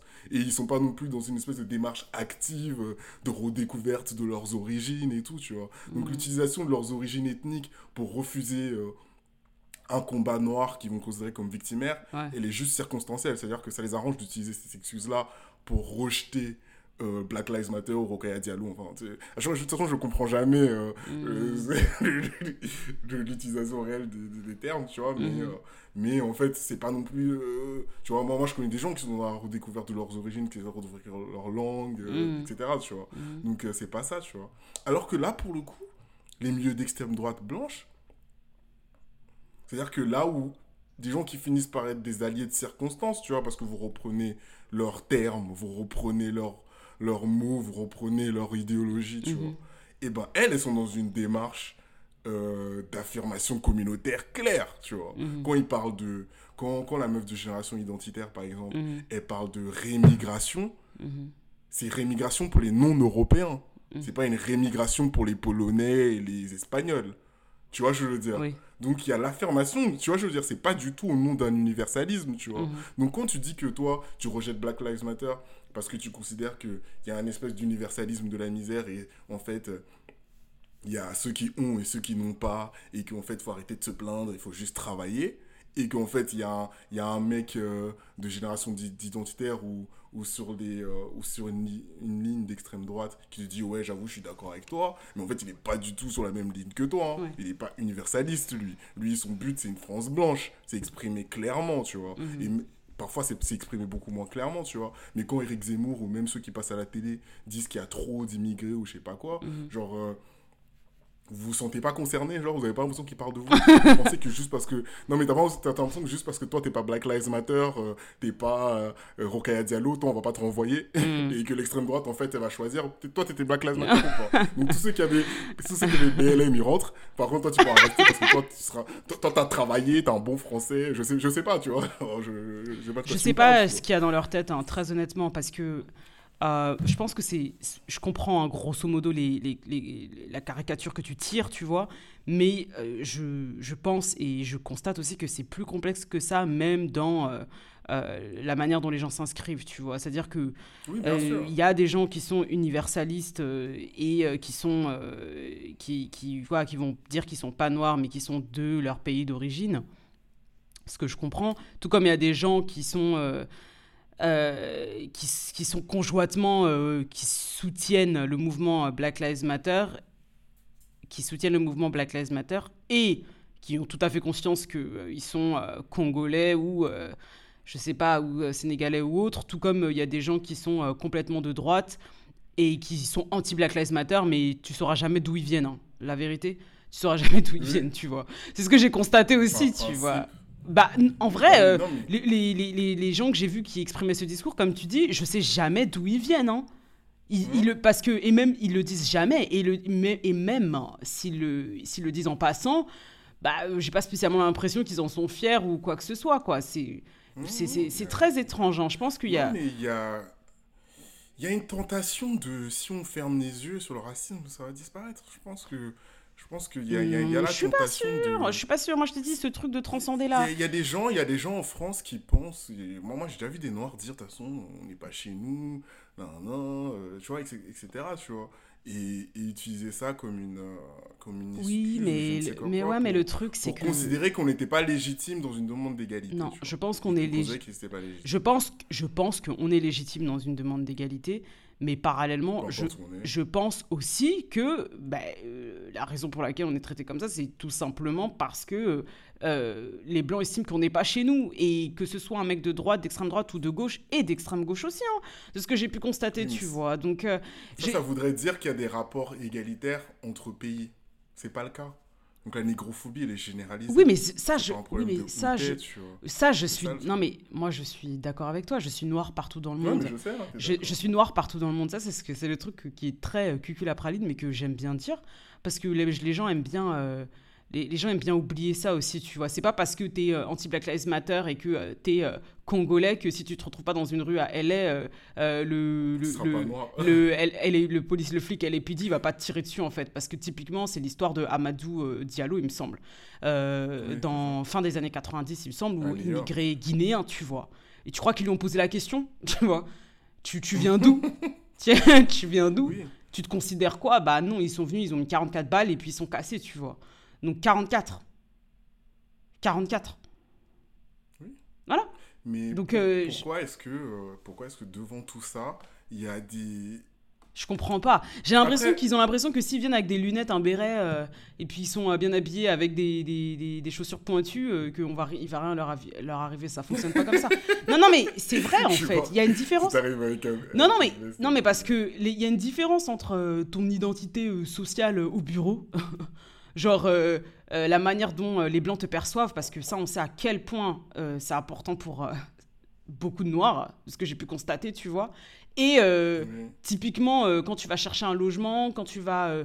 quand tu vas, euh, quand, quand tu es juste en train de te balader dans la rue, hein, dans le cas de Michel Zecler, le producteur, euh, tu crois qu'ils lui ont posé la question? Genre ça, c'est encore plus énervant même de savoir Ils que ont, ils ont, ils ont vér- Est-ce qu'ils ont vérifié s'il y avait Black Lives s'il y avait Matter Black Lives Matter ou pas, sur tu son vois. Twitter handle Bah non, avant- tu avant vois. frapper le traité de nègre. Bah voilà, typiquement non. Donc, Et euh, puis euh, limite, euh, même si tu viens en disant oui, mais moi je suis un noir riche, euh, bah encore pire. encore pire, tu vois. Donc euh, je, Non, je... peu importe, moi ça, ça m'énerve un Oui, peu mais- euh, qu'on ait à débattre de ça en fait, hein, la vérité. Ça m'énerve un peu qu'on ait à débattre de ça parce généralisé, oui, non, mais je suis, mais moi je suis d'accord que c'est généralisé, tu vois. Non, mais c'est pas que ça m'énerve avec vois, toi. euh, Ça m'énerve pas avec toi qu'on a à débattre de ça. Ça Non, m'énerve mais je sais, je sais. je que, sais. que les gens débattent encore de ça parce que. Non, mais Je- regarde comment la question de l'afroféminisme pose problème, genre. Après, les- les- dans toutes les communautés, les questions de féminisme posent problème parce qu'il Hmm. y a une. Y a- y a- Parce une qu'une femme libérée, ça fait peur. Mais ouais. Il y a- il y a une résistance des hommes à, à, à celle-là, tu vois. Mais, Mhm. mais tout ça rejoint, tu vois. Il y a des gens, en fait, qui ont essayé une espèce de... Il y a, des Noirs en France qui ont créé un espèce de gros bloc avec Black Lives Matter, avec Afrofem, avec Rokaya Diallo, avec... euh, Rokaya Diallo, parce que c'est elle qui revient à chaque fois, tu vois. Mhm. Non, non, avec, euh, avec je sais pas qui d'autre, et, et ils ont plaqué un gros truc victimaire, pas nos traditions, nous on n'est pas comme ça, non, non, non, tu vois. Et, euh, Tu sais, non, mais il y a toujours des raisons différentes. Tu sais, Mais on en arrive au point où il y a un rejet des mouvements d'émancipation noire. Peu importe, tu vois. Donc, soit c'est sur la base de questions religieuses où les gens vont considérer que ça. Il y a. En fait, il y a des gens qui vont faire un gros bloc, ils vont dire Black Lives Matter, c'est lié aux afroféministes. Les afroféministes, elles sont pro, euh, pro-gay ou je ne sais pas quoi. Donc, ils seront contre tout ça. Vois, Ouais, je veux dire. Donc, il y, a le- il y une question de conservatisme culturel. Non, non. Euh, Il y a des gens qui vont considérer que par universalisme. euh, non mais je pense euh, que les gens, euh, je pense que les gens mélangent euh, un peu tout, tu vois. Et puis surtout, je pense qu'il y a beaucoup de gens aussi qui, qui, connaissent pas, qui euh, savent pas. qui savent pas et qui connaissent pas leur histoire ou qui juste se, ne savent pas. Et puis et malheureusement c'est ce que j'allais dire à certaines personnes on leur demande de se positionner particulièrement quand c'est des personnes publiques tu vois. Et euh, même quand c'est pas public et je pense que c'est pénible tu vois dans un groupe où bah, en général t'es es noir t'es minoritaire tu vois. Donc euh, tu sais pas tu sais pas trop tu vois. Mais parallèlement euh, bah ça a fait un peu je sais pas si tu as fini de parler mais la transition avec le, le sujet que je voulais aborder tu vois. Mais je voulais juste te raconter une anecdote avant, c'est que typiquement je parlais, je, faisais une pièce en fait, et je jouais euh, euh, une étudiante qui était, euh, qui est réfugiée du Congo, quoi, réfugiée de la guerre, quoi. Et bah forcément, les gens me posent des questions de, manière très, très en surface. hein. Et donc, bah, je parlais de trigger warning, hein, je parlais de, des viols qui avaient lieu dans le Nord Kivu. Et je mens pas. La personne me dit oui, mais c'est qui qui les viole? Et j'ai compris le sous-texte. Le sous-texte c'était bah c'est pas des blancs. Alors pourquoi vous vous plaignez? Il y a absolument aucun rapport quoi. Il y avait absolument aucun rapport. J'étais pas du tout en train de parler de Black Lives Matter. J'étais pas du tout en train de parler de la situation des Noirs en Grande-Bretagne. Je, je suis typiquement, je suis juste en train de. Tu me poses une question, je suis typiquement en train de parler de ce qui se passe au Congo. Et oui, mais c'est qui? Et elle insistait, elle insistait. Et j'ai compris que le sous-texte, c'était bah, c'est pas des blancs. Donc arrêtez de dire que c'est tout le temps notre faute, tu vois. Typiquement, c'était ça le sous-texte, tu vois. Et en fait, ça m'a grave saoulé parce que je me suis dit, mais là, on arrive dans un. Enfin, on arrive, j'imagine que c'est pas nouveau, tu vois, où les gens, ils mélangent tout. Ils mélangent tout, tu vois. C'est pas parce que euh, les, les, les Noirs de France ou les Noirs euh, américains ou les Noirs euh, en Angleterre ont une situation plus difficile ou difficile que il n'y a pas en mode en mode ouais bah vous êtes mieux lotis ici que au Congo quoi un peu comme euh, ce que la personne elle avait dit euh, l'auditrice avait dit sur euh, Rokhaya Diallo dans, Oui. dans Sud Radio tu vois tu vois Hein, ce, Oui, bah ce oui. genre de ce genre de manière de penser tu vois donc euh, ça me ça, ça, ça m'agace euh, ça, ça m'agace en fait parce que pas que j'ai sp- spécialement envie de discuter de ça avec tout le monde tout le temps mais que mais qu'en plus même sur un sujet qui n'a absolument rien à voir mais comme il y a des noirs tu vois. Comme il y a des noirs bah, vous retrouvez à tout mélanger. Il y a une différence encore une fois et je pense que c'est ça le problème aussi entre être congolais et être noir tu vois. Et il y a une différence entre euh, euh, origin, ethnicity and race, tu vois, et euh, and culture, et les, et les gens ils comprennent pas du tout, tu vois. Et typiquement, par exemple, sur cette, sur cette question de, de se victimiser, l'argument qui revient beaucoup aussi, c'est non mais ça c'est des concepts américains. Non mais ça c'est de l'américanisme. Et ça, franchement, Ça arrive tout le ça- temps. ça- moi, ça me saoule. moi, ça peut me faire péter un câble. hein. Typiquement, euh, je dis non, non, mais parce qu'en vrai, j'ai même pas envie de parler avec toi. J'ai même pas envie de parler avec toi. Et moi, c'est moi. tu me parles? Non, mais moi, c'est ça qui, qui m'énerve en fait. C'est que j'ai même pas envie de parler avec toi. On te retrouve dans des situations où euh, on te force à parler du sujet, on te force à te prendre position ou, ou même à, à- à te politiser, même dans des. Enfin, de toute façon, j'ai envie de dire que Ouais, la présence noire est politisée, on le sait, tu vois. Mais, mais, euh, mais je trouve ça quand même particulièrement fatigant dans des contextes où il n'y a, y a pas lieu, quoi. Et euh, le, ce truc de l'américanisme pour justifier qu'il n'y a pas de racisme en France, parce que ça, c'est encore des choses qu'on entend aujourd'hui, que le racisme n'existe pas, du moins, ça n'existe plus, comme si, euh, comme si racisme égale esclavage, tu vois. Mm. C'est c'est, euh, la, la forme la plus violente, euh, les bassesses les plus Ouais, voilà, horribles ça. euh, que, que de- d'un- qu'un blanc a pu faire sur un noir, tu vois. Alors que ça n'a absolument rien à voir, tu vois. Et typiquement, euh, ce Mais qui... Comme, si, comme si la France n'était pas un pays esclavagiste en plus. De toute manière. En plus, Même- tu même vois. ça, euh, Et, et, ça, et ça m'énerve parce que en vrai, euh, ce truc de ce sont des concepts américains qui ont été importés, euh, j'ai envie de dire, mais ça c'est vraiment euh, une forme de d'invisibilisation de, de, de- de toute la recherche qu'il y a en ce moment en France et par des Français surtout, j'ai envie de dire, pas spécialement sur le territoire français, mais sur par des Français ou francophones, tu vois. Donc en mode, euh, déjà ça veut dire, bah, vous, vous n'êtes pas capable de, de vous positionner euh, sur ces questions-là, vous les Noirs, encore quand c'était la gauche et que la gauche blanche, ça allait, mais vous les Noirs, non, vous pouvez pas vous positionner là-dessus, vous n'êtes pas porteur de cette parole, tu vois, premièrement. Euh, et puis, euh, et puis euh, il y a aussi ce truc de... de c'est très hypocrite, quoi. Je trouve que c'est un argument qui est très, très, très facile pour, pour ne pas avoir à adresser ce genre de questions, tu vois. Non, mais ça, ça vient des États-Unis. Et puis en plus, comme il y a cette tradition française, ou du moins dans la culture française, il y a ce truc que tout ce qui vient de là-bas, surtout quand c'est quand ça, quand c'est basé sur de l'intellect, euh, c'est très méprisé, tu vois. euh, bah forcément, euh, on n'y accorde aucun crédit, tu vois.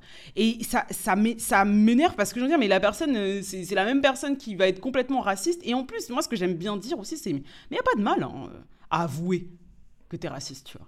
Il n'y a pas de mal, tu vois. ouais. Non mais c'est vrai, je veux dire, pourquoi est-ce que ça dérange autant? J'ai vu des gens faire des crises de larmes, des crises de nerfs, parce que tu, parce que tu leur dis, ah, bah, oh, ce que tu viens de dire c'est raciste, ou t'es raciste. Je comprends pas en fait, bah assume, et puis fin, tu vois. Ouais, non, mais... Assume et puis Non, fin. mais c'est vrai que en, en France, en tout cas, ça c'est ouais, ça c'est dans la gauche, euh, en France, de- globalement dans les milieux intellectuels, où il y a, y, a, y a- y a cette idée que euh, le racisme, c'est que aux États-Unis, ça n'existe pas, non, non, et tout, tu vois. Euh, Il y, a, il y a ça. Il y a aussi, comme je te dis, dans, dans, dans le cas que je parlais, dans, dans, dans beaucoup de milieux noirs, en tout cas dans des réseaux noirs sur Twitter, où on a considéré que euh, on a abordé la question du racisme en France d'un d'un point de vue d'un prisme américain Oui. aussi. C'est-à-dire que, tu- encore une fois, le discours, il est repris. hein. Il y, a, il y a beaucoup de Noirs qui le disent aussi, tu vois, qui disent « Non, mais c'est un délire d'Américains.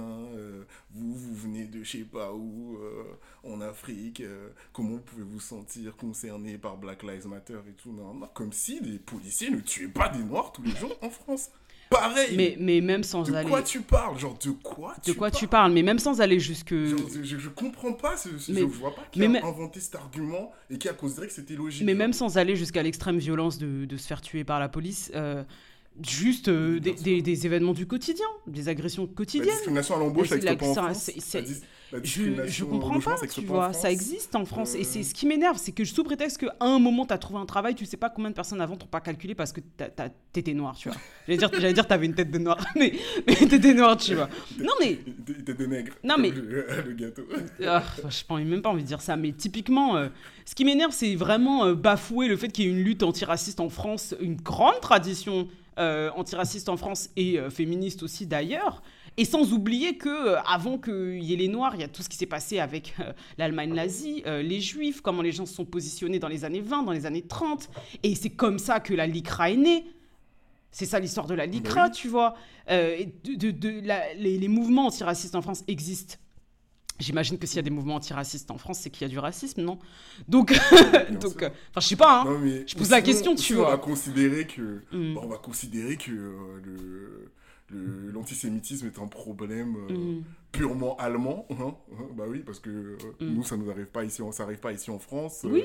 que, Alors que tous les jours, encore aujourd'hui, tu vois. Encore. je- Ouais, vas-y, finis, excuse-moi. que- non, non, c'est pas grave, que, que je sais pas, qu'on devrait pas manger du riz parce que ça vient de Chine. Et nous, enfin, je, j'arrive pas à comprendre pourquoi est-ce que. en fait, vraiment, j'arrive pas à comprendre le raisonnement logique qui mène à ça vient des États-Unis, on est en France, c'est pas opérant. Surtout que. Genre l'idéologie. Ce qui est drôle. Genre une, une grille d'analyse. Surtout que ce qui est drôle, c'est qu'à côté, sans voilà racisme mais xénophobie, je vous rappelle que je vous ai dit dans un épisode que il y a une- quand j'étais petite, bon c'est un exemple personnel, mais je trouve que ça assez pertinent dans, dans cette histoire de non mais on n'est pas américain.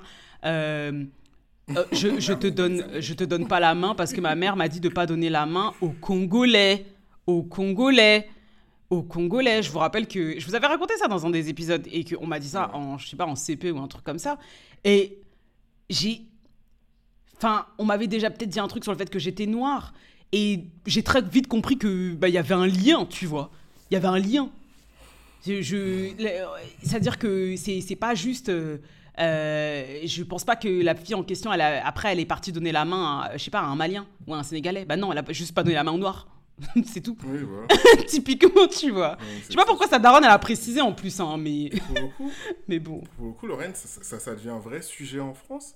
Parce qu'en France, il y a des appels de plus en plus forts pour réguler, pour ne pas. enfin, non, pour censurer ce qu'ils appellent l'idéologie colon- décoloniale, indigéniste. Oui, bah, j'ai vu, j'ai vu. Avec euh, Et- ce qui se passe dans les universités, euh, à Sciences Po. euh, Qu'on devrait contrôler, tu Ouais. vois. Ce qui est déjà le cas. mhm. C'est-à-dire qu'il y a déjà des histoires de thésards en fac, euh, en université en France. On a considéré que leur thèse allait trop dans un sens qui était qui n'était pas euh, la Quand c'est des chercheurs noirs. hein. uni- Quand c'est des chercheurs noirs, hein. quand c'est des chercheurs noirs Pas ou arabes, c'est tu des vois, travaillent Ouais, bien sûr. Mm, C'est-à-dire qu'en France, c'est- c'est- c'est- c'est- il y a déjà un début de censure qui s'opère, tu vois. mm. Et les gens qui pensent que non, mais ça va jamais arriver, non, non. euh, moi, je prends juste un exemple simple. Moi, c'est cette année que je m'en suis rendu compte à quel point ça va vite. Lorraine, en mars l'année dernière, Mhm, il y a Éric Ciotti, mhm, qui est député euh, à droite de LR, mhm. et ben, qui, qui, qui, euh, qui veut déposer un amendement sur je ne sais pas quelle loi pour interdire euh, qu'on filme la police en mars dernier. Levé de bouclier de la majorité présidentielle, donc la République en marche, en disant non mais n'importe quoi, on peut pas faire ça, etc. etc. En mars, hein, l'année dernière, hein. Lorraine. Le mec, ça, ça c'est la fenêtre d'Overton, tu vois, en général. C'est-à-dire que tu mets un truc extrême Mhm. pour qu'on en parle. Mhm. En fait, ce que, ce que, en fait, juste le fait qu'on en parle le rend acceptable en réalité, tu vois. Oui, oui, oui. Oui, oui, oui. Vois. Parce que ça a Et en fait, intégré bah, le débat public, quoi. Ça intègre le débat public. Mhm. Six mois plus tard, six mois plus tard, c'est la majorité elle-même qui le met dans sa loi euh, contre les séparatismes, tu vois. Et on arrive à devoir faire des manifestations, etc., etc. Moi, je m'en souviens, le moment où c'est sorti, tous les commentateurs télé, non, mais c'est pas possible, on peut pas interdire aux gens de filmer la police, c'est une liberté Bah, naturelle. comme c'est venu d'un Il a fallu LR. juste six mois. Ouais. Il a fallu juste six mois pour que ça rentre dans la loi. Mhm. Il a, il- genre, en, de mars, septembre, c'était déjà là. Tu vois. Mhm. Donc là, on est en train de parler, de censurer une idéologie décoloniale, tu vois. Et on est obligé de, de revenir sur ce que c'est, tu vois. Mhm. Non, on est obligé de revenir sur de, de quoi est-ce qu'on parle. Parce que, encore une fois, quand c'est l'État français, l'État français est dans son rôle. Tu vois. On est dans un État qui, forcément, on va pas s'attendre à ce que l'État français nous caresse dans le sens du poil, euh, dans Mhm, notre euh, mhm. combat pour l'ém- l'émancipation, dans l'antiracisme et tout, tu vois. Mhm. Euh, si on a une analyse historique juste un peu, un peu sommaire, on voit bien que c'est pas lui qui va nous aider, tu vois. Mais quand je vois beaucoup de personnes noires reprendre le discours en mode ouais, mais ça c'est des américanismes et tout, etc., je trouve ça un peu gênant parce que on n'est pas en train de rejeter une idéologie, on est en train de rejeter une, grille d'analyse, tu vois, une Mhm. manière de voir le monde, une manière d'analyser des événements, tu vois. Non, non. Et là, c'est bizarre, tu vois. J'arri- J'arrive pas à voir en quoi c'est choquant de dire qu'il y a des structures racistes et que et- et- elles, elles influent sur les rapports entre les personnes. Mhm. Bah, moi non plus. je- ça te choque, ça. Moi non plus, je comprends pas en quoi c'est purement américain de dire ça. Genre, en quoi est-ce que quoi Il y a, y a un verre de coca qui est servi avec Mais tu sais, tu- sais- Il y a un. Big Mac qui vient avec. Il y a Hollywood chewing gum. Il y a Hollywood chewing gum. Mais non. Pourquoi c'est américain de ouf de dire ça tu vois? Mais ce qui est, mais ce qui, tu sais, tu dis ça, hein, mais en vrai, c'est c'est pas. Je pense que ça a pris beaucoup de place dans le débat public, mais en vrai, j'ai des souvenirs de, bah, il y a maintenant 10 ans, euh, de quand j'étais à la fac où il y avait déjà des gens qui disaient, euh, non mais les Américains ils sont obsédés par la race. J'avais déjà entendu ça quelques fois et je me rappelle à l'époque, tout en ayant vécu aux États-Unis, tout en ayant, euh, bah, je sais pas, les, les, positionnements que j'avais à l'époque, m'être dit, mais pourquoi est-ce que. Mais c'est marrant que euh, les gens parlent de ça parce que moi, la manière dont je- je le vivais à l'époque, c'est bon, la parole est plus libérée aux États-Unis. Alors que souvent, j'entendais des garçons blancs dire Non, mais ils sont obsédés par la race. Tu vois. Et c'est. Ouais. Et je- non, mais en fait, ça, à l'époque, je, je relevais pas spécialement, quoi, parce que je j'avais pas l'impression que c'était obsédé. Pour moi, ils, bon, ils, bah, ils ont la parole plus libérée, quoi. Bon, voilà, fin, tu vois. Mais maintenant, maintenant, je me rends compte que comme on en parle, euh, enfin c'est pas qu'on en parle plus en France parce qu'on a toujours parlé de ces sujets, mais qu'avec les réseaux sociaux tout est amplifié, tu vois.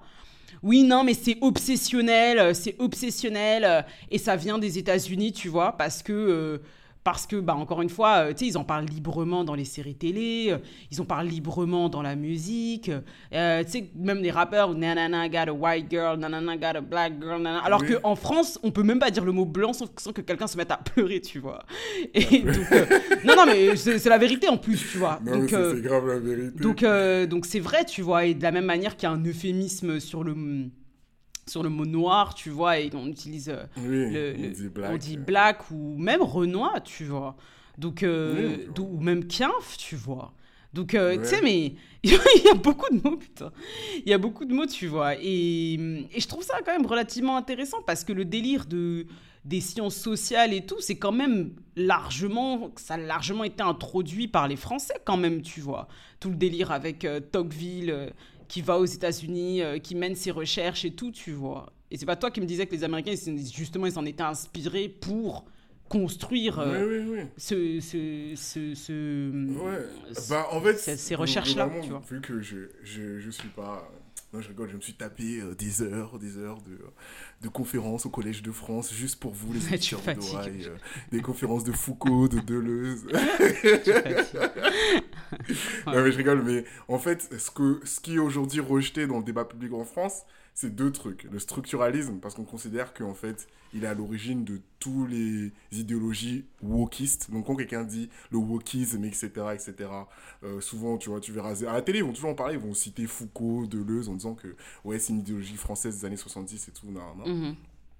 D'ailleurs, les Américains reprochent aux Français d'avoir importé, euh, d'avoir ramené le, le wokisme et le gauchisme chez eux, tu vois, à travers euh, ces penseurs-là, tu vois. Et les Français à rebours aussi reprochent aux Américains d'avoir ramené Black Lives Matter et le wokisme et, et MeToo. Et de toute façon, ils mettent tout dedans, je sais même pas de quoi ils parlent. euh, en, euh, qu'à 90% du temps. Tu vois. Mm. Donc en vrai, tu vois, non, je rigole, hein, je ne suis pas allé me taper. des- Oui, oui, des oui, on sait, et on sait. Enfin, si, Mm. si vous voulez lire des, des livres structuralistes, je vous invite à le lire. hein. Il y a Foucault, Deleuze. euh, oh, je- euh, Enfin, c'est les deux que, que j'ai vus, mais il y en a d'autres, tu vois. Mhm. En plus, euh, ça, ça va sur plein de structures. Donc, le structu- je- Lorraine, je te lis le structuralisme, la définition Wikipédia du structuralisme, et tu me dis ce que tu en penses. Mhm. L'étude d'une catégorie de faits doit envisager principalement des structures sociales qui sous-tendent ces relations. Donc, l'idée que quand tu analyses un fait social, Mhm. ça ne sert à rien de l'analyser, genre, juste à travers euh, le discours Ouais. que les personnes ou, ou la société a dessus, mais il faut l'analyser à travers les structures qui sous-tendent Mhm. Ces relations. c'est ces relations-là. Mhm. Donc, je prends juste un exemple simple, parce que j'ai regardé, il y avait un exemple qui était très clair, je trouvais intéressant, c'est euh, le cas de l'école, Mhm. tu vois. Donc, comment est-ce que tu analyses l'école? Est-ce que tu analyses l'école avec le discours qu'il y a sur l'école Donc, le discours qu'il y a sur l'école, c'est que c'est démocratisation du savoir, c'est que tout le monde a droit à une éducation, etc. Ça, c'est le discours qu'il y a sur l'école. Mhm. Ou des structures qui sous-tendent l'école. Donc, les structures, bah, tu, tu recules en arrière.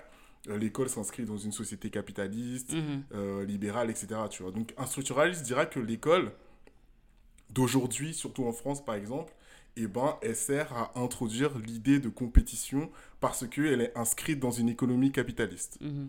Tu vois. Donc c'est pour ça qu'il y a des notes, par Oui, exemple. Pourquoi oui, est-ce qu'on note?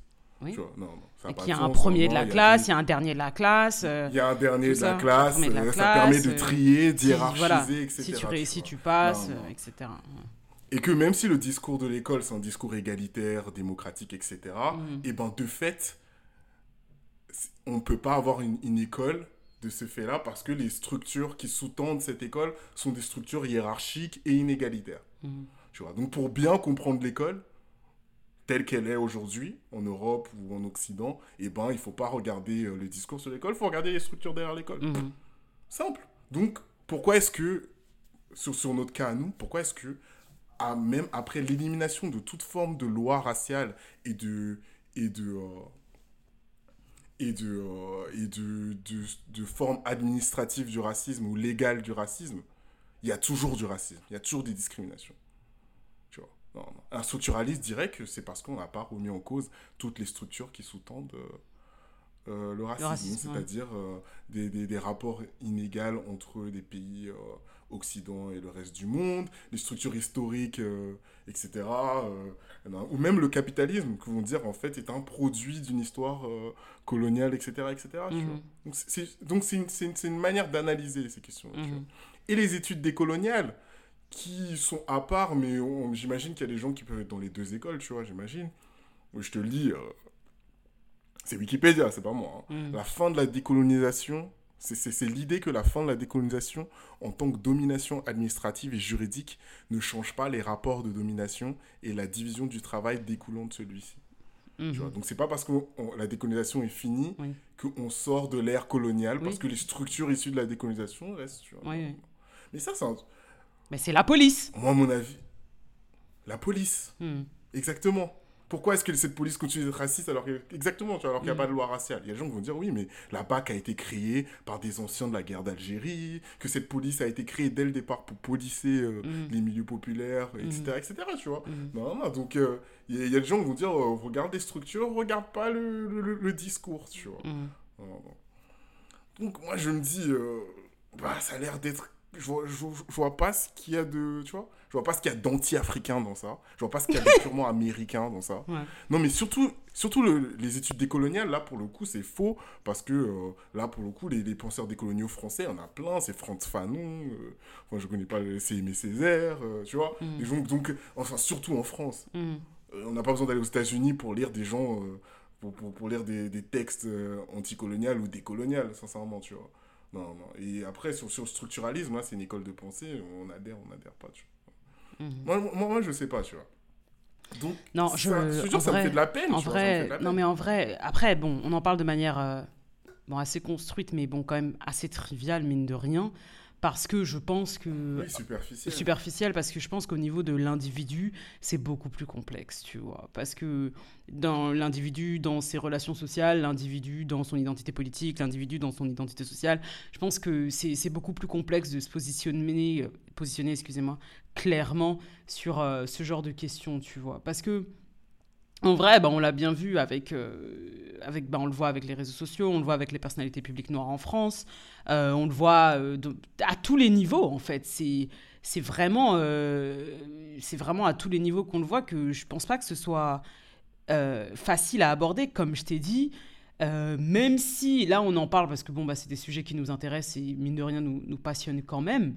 Mais même si t'as pas envie de parler de ça, même dans la vie, ou alors c'est même pas des sujets qui te passionnent et qui t'intéressent et que bah euh, malheur entre guillemets euh, coïncidence hasard tu es noir tu vois et que t'es en France, on va t'amener à parler de ça. Et c'est comme ça qu'on demande à Aya euh, est-ce que la France est un pays raciste? Mais qu'est-ce qu'elle en a à foutre en vrai, tu vois? Elle, est, venue- elle vient pour, euh, même si elle, en- elle devrait en avoir quelque chose à foutre, qu'est-ce qu'elle en a à foutre? Elle vient pour faire la promo de son album? Pourquoi est-ce qu'on lui demande ça? Pourquoi vous lui posez cette question Pourquoi est-ce qu'on lui demande de- ça? Est-ce qu'on demande ça. C'est comme quand on, quand on demande à, comment il s'appelle, Alain Mabankou, euh, mais pourquoi que des personnages noirs? Mais... Oui. Dis, mais il est congolais, il, il- Ouais, il est congolais, il fait, un- il fait, et moi c'est ça qui me fume. En l'occurrence, l'interview, je sais pas c'était sur quel bouquin, mais le, le bouquin que je lis de lui euh, en ce moment, et, bah, il- et ça se passe au Congo. Comment tu peux demander à, à un écrivain congolais qui écrit un bouquin sur le Congo pourquoi ces personnages sont noirs? Mais c'est, c'est, je trouve ça incroyable. Non, mais c'est- pas une question. C'est une injonction. Je une trouve ça incroyable. Je trouve ça C'est- C'est pas une incroyable. question en réalité, tu vois. Comment est en est-ce que- de- de ça On est en train d'affirmer quelque chose. Sur... En, en réalité, on parle même pas à toi. Soit là, on veut produire un. On, on- on replace le discours idéologique, genre, on veut replacer euh, le, le- le discours dominant dans la conversation. Ça n'a absolument. a, on a, Ouais. on a besoin de, ra- de rappeler que ce que tu es en train de faire est une exception. Oui, que, que, que ce que c'est tu es une en train de faire ne exception. correspond pas à la réalité telle qu'on veut. Parce que Et la que réalité surtout, euh, c'est que les personnages sont toujours blancs. Et voilà. que toi, ton voilà. livre, c'est un livre Voilà. de la diversité. Voilà, à moins c'est pas un que. livre de l'universel. À moins que ce soit écrit par un blanc, bien sûr, parce qu'il y, a des blancs qui ont, écrit, qui ont écrit des bouquins où il n'y a que des noirs, euh, ou, euh, ou, ou qui a même que des. euh, typiquement, je pense euh, au clan des Autori. euh, l'écrivaine est blanche, il n'y a que des Japonais dans 10... Ça se passe au Japon. Ça se passe au Japon. mais, ouais, mais moi, ça me pose aucun problème. L'histoire est excellente Bah et tout. mais Bon, L'histoire est excellente. est excellente, etc. Mais je doute qu'on lui demande euh, bah, pourquoi il n'y a que des Japonais, ça se passe au Japon. wesh. Je doute qu'on lui pose la question. On estime que c'est normal si c'est elle qui en parle, tu vois. Et je trouve ça quand même assez incroyable. Et, et dans le cas de. Je sais pas, euh, tu me diras par exemple un rappeur qui a une position un peu militante sur le sujet et qu'on lui pose la question. Encore, je veux bien. Mais dans le cas d'une pop star, dans le cas d'une pop star euh, qui, parle de sujets assez transversaux comme bah, l'amour ou la sexualité ou, la sensualité plutôt et ce genre de choses, pourquoi est-ce qu'on lui pose une question aussi... euh, c'est quoi le terme? Une, question aussi... Enfin, euh, j'ai pas envie de dire pleine de tension, mais une- ouais, ouais, une question qui d'autres personnes ils trembleraient, tu vois. Ouais, bah oui. Je, je vois pas, euh, je vois pas, je vois pas une situation où on demande à euh, Roméo Elvis ou à Angèle. euh, euh, Pourquoi la France est raciste? Non mais non, mais même si on, est-ce qu'on leur demande, est-ce que vous estimez que vous êtes raciste? Je sais pas, tu vois. Un truc qui va te mettre en tension en fait, tu vois. Non Un mais truc qui va te faire peur. oui, un truc qui va te faire peur. juste leur dire est-ce que la France est raciste? T'inquiète même pas que ça va les mettre. Bah ça va les mettre en tension, tu vois. Et je, et ça me, moi à chaque fois ça me. Ils vont être, tendus. C'est tendu, tu vois, les nerfs sont tendus. Je pense que c'est des, questions qui sont pas faciles, qui sont pas faciles déjà, euh, même si, euh, je sais pas, si c'est ton domaine de recherche ou si t'es une, pe- une personne lambda, mais en plus, euh, à, à quelqu'un qui, pas du tout pour insulter leur, inte- un- leur intellect, hein, très très loin de là, mais quelqu'un qui vient faire la promo de son album. Je trouve ça grave, quoi. Je trouve ça grave. C'est comme quand il... Ouais, non, mais- C'est comme quand. euh, Enfin, je sais pas, tu vois. C'est. Encore une fois, euh, je, je, je répète, hein, euh, là, là, je parle de Et personnalité. surtout que les personnes, elles vont, elles vont être dans... Surtout qu'il y a une obligation, c'est-à-dire que quand on pose cette question-là en public, tu es dans l'obligation de produire un discours universaliste, entre guillemets. Universaliste au sens où c'est entendu en France, c'est-à-dire un, un- un discours euh, colorblind, tu vois. Oui, mais- t'es obligé de faire ça. Ouais, mais. Parce que c'est ça que je dis, c'est pas une vraie question. Ouais. Parce que si tu réponds, non, mais je trouve que. euh, Est-ce qu'il y a du racisme en France? Bah, je trouve que euh, la France, euh, c'est un pays issu d'une histoire coloniale qui fait qu'il y a des structures racistes, qu'il y a un racisme d'État, un racisme structurel qui Ouais. s'exprime et tout. Non, non. Tu sais très bien que là, pour le coup, on va pas accepter ta réponse. Oui, mais Donc, le- on va te pousser genre, dans tes même retranchements. On va te pousser dans tes Oh, retranchements. non, là, tu seras boycotté. En France, dire racisme d'État, entre guillemets, genre aujourd'hui, euh, euh, le ministre de l'Éducation, Blanquer, a demandé à ce que ce soit un délit, que tous ceux qui parlent de racisme d'État puissent être poursuivis. C'est le ministre de l'Éducation qui dit ça, le ministre de l'Éducation, de la fucking éducation, genre. Tu vois. Mais moi, ce qui m'inquiète, c'est qu'il légitime. On, on- on a dépassé. euh, Oui, moi, ce qui m'inquiète, c'est que le fait de faire ça, ça légitime justement le fait qu'il y a un, un racisme d'État. Parce que typiquement, si c'était pas le cas, euh, il y aurait pas de foin comme ça, en fait. Tout simplement. oui, bah oui. C'est moi, je- c'est ça que je trouve assez drôle en fait, c'est que il y a pas à s'exciter comme ça, tu vois. C'est en, en vrai, euh, moi c'est ça qui me qui me qui me fait euh, enfin euh, qui- me fait à moitié sourire, c'est que comme tu dis euh, en vrai euh, si c'était il n'y a pas à criminaliser le fait de dire qu'il y a un racisme d'État si c'était pas le cas en fait, tu vois. Mhm. Tout simplement. Bah oui. Donc vous venez juste de vous venez juste de légitimer le bail et d'approuver en fait. Et, euh, et c'est pas en, en comment on dit en cachant les mots ou en les invisibilisant que ça va disparaître comme quand ils ont enlevé le mot race de la constitution, tu vois. Oui, bah oui, bah, ça change, ça enlève. Enfin, il y a toujours du racisme. c'est c'est débile. Je veux dire, euh, au lieu de, au lieu de s'occuper du problème de fond, parce que bon, on sait aussi ce que ça engendre, bien sûr, euh, on reste dans, dans ces faux semblants euh, ridicules, là, comme toute cette nouvelle campagne sur euh, l'éducation pour l'Afrique, là, tout- toute cette nouvelle campagne qu'ils ont fait, mi- la, je sais pas si tu as vu, tout un truc avec le ministère de l'Éducation sur l'Afrique et sur la diaspora africaine qui m'a mis hyper mal à l'aise, en fait, parce que j'ai dit, mais en vrai, c'est même pas nécessaire, en fait. En vrai, c'est même pas nécessaire, tu vois. Non, j'ai pas vu ça. Mais, euh, mais ouais, donc ça, ça pose la question de la manière dont, dont toutes ces luttes-là sont reçues, tu vois. Et que, en fait, moi, pourquoi est-ce que je, je suis allé jusqu'au, entre guillemets, aux sources idéologiques ou, ou analytique du truc parce que c'est souvent ça qui est utilisé pour disqualifier, tu vois. Mm. Donc on disqualifie Black Lives Matter parce qu'on dit, ouais, euh, enfin, du côté des intellectuels blancs en France, euh, de gauche comme de droite, ils vont dire c'est un mouvement indigéniste, racialiste, etc., etc. Donc euh, qui vient des États-Unis, c'est pas notre tradition et tout. Non, non. Mm. Et je vois beaucoup de personnes noires en France qui sont dans le rejet de ça, qui sont aussi dans. Ils disent non, mais c'est un truc d'américain, euh, euh, c'est des, des victimisent, victimisent, euh, nanana. euh. Moi, j'ai, moi, moi, j'ai vu des noirs sur les réseaux sociaux, ou même des noirs qui pensent que, ouais, si tu veux pas te faire frapper par la police, bah, faut que tu te comportes bien, tu vois. Après, on a de la chance. Les mobilisations Black Lives Matter ont bien montré qu'il y a, y a toute une partie des, des, des- de la jeunesse, entre guillemets, qui, qui, qui, qui refuse cette analyse, qui refuse cette politique de, de respectabilité, tu vois. Mm. Donc c'est vrai que ce qui s'est passé cet été aussi, aussi c'est c'est une bonne nouvelle, tu vois. Mais euh, parfois, c'est pas forcément... euh, la- les, les- Twitter, en fait, et, et les réseaux sociaux font qu'il y a parfois des décalages aussi, tu vois, dans la question de, de, de, de la manière dont euh, une communauté entière de personnes ou des communautés vont recevoir un, un fait, où je vois aussi des, des, des gens dans des discours assez... euh, assez, euh, assez rétrograde sur ces questions-là, tu vois. Et, euh, et je pense que, en tout cas, nous, en tant que personnes noires, si, si des gens autour de vous en parlent, il faut juste dire aux gens, tu vois, genre, euh, il y a une méthode d'analyse, il y a, il y a, on peut pas, on pourra pas faire l'économie d'une analyse, entre guillemets, intellectuelle du racisme, etc., tu vois. Ouais, mais le truc, Julien, Tu moi je suis d'accord, je suis d'accord avec toi, mais le truc, Julien, c'est que un- une chose très simple déjà, qu'il y a beaucoup de gens qui ne lisent pas. Et il y a beaucoup de gens qui ne s'intéressent pas à ces questions comme toi, tu t'y intéresses dans leur fond, comme ça, tu vois. Je pense que il y a des gens dont c'est le cas, mais il y a, la- il y a beaucoup de gens dont c'est pas le cas, tu vois. Et typiquement, euh, moi, je, je suis d'accord avec ce que tu dis, mais j'aime bien toujours ramener à l'individu parce que c'est ce que j'ai constaté que les gens comprennent en général.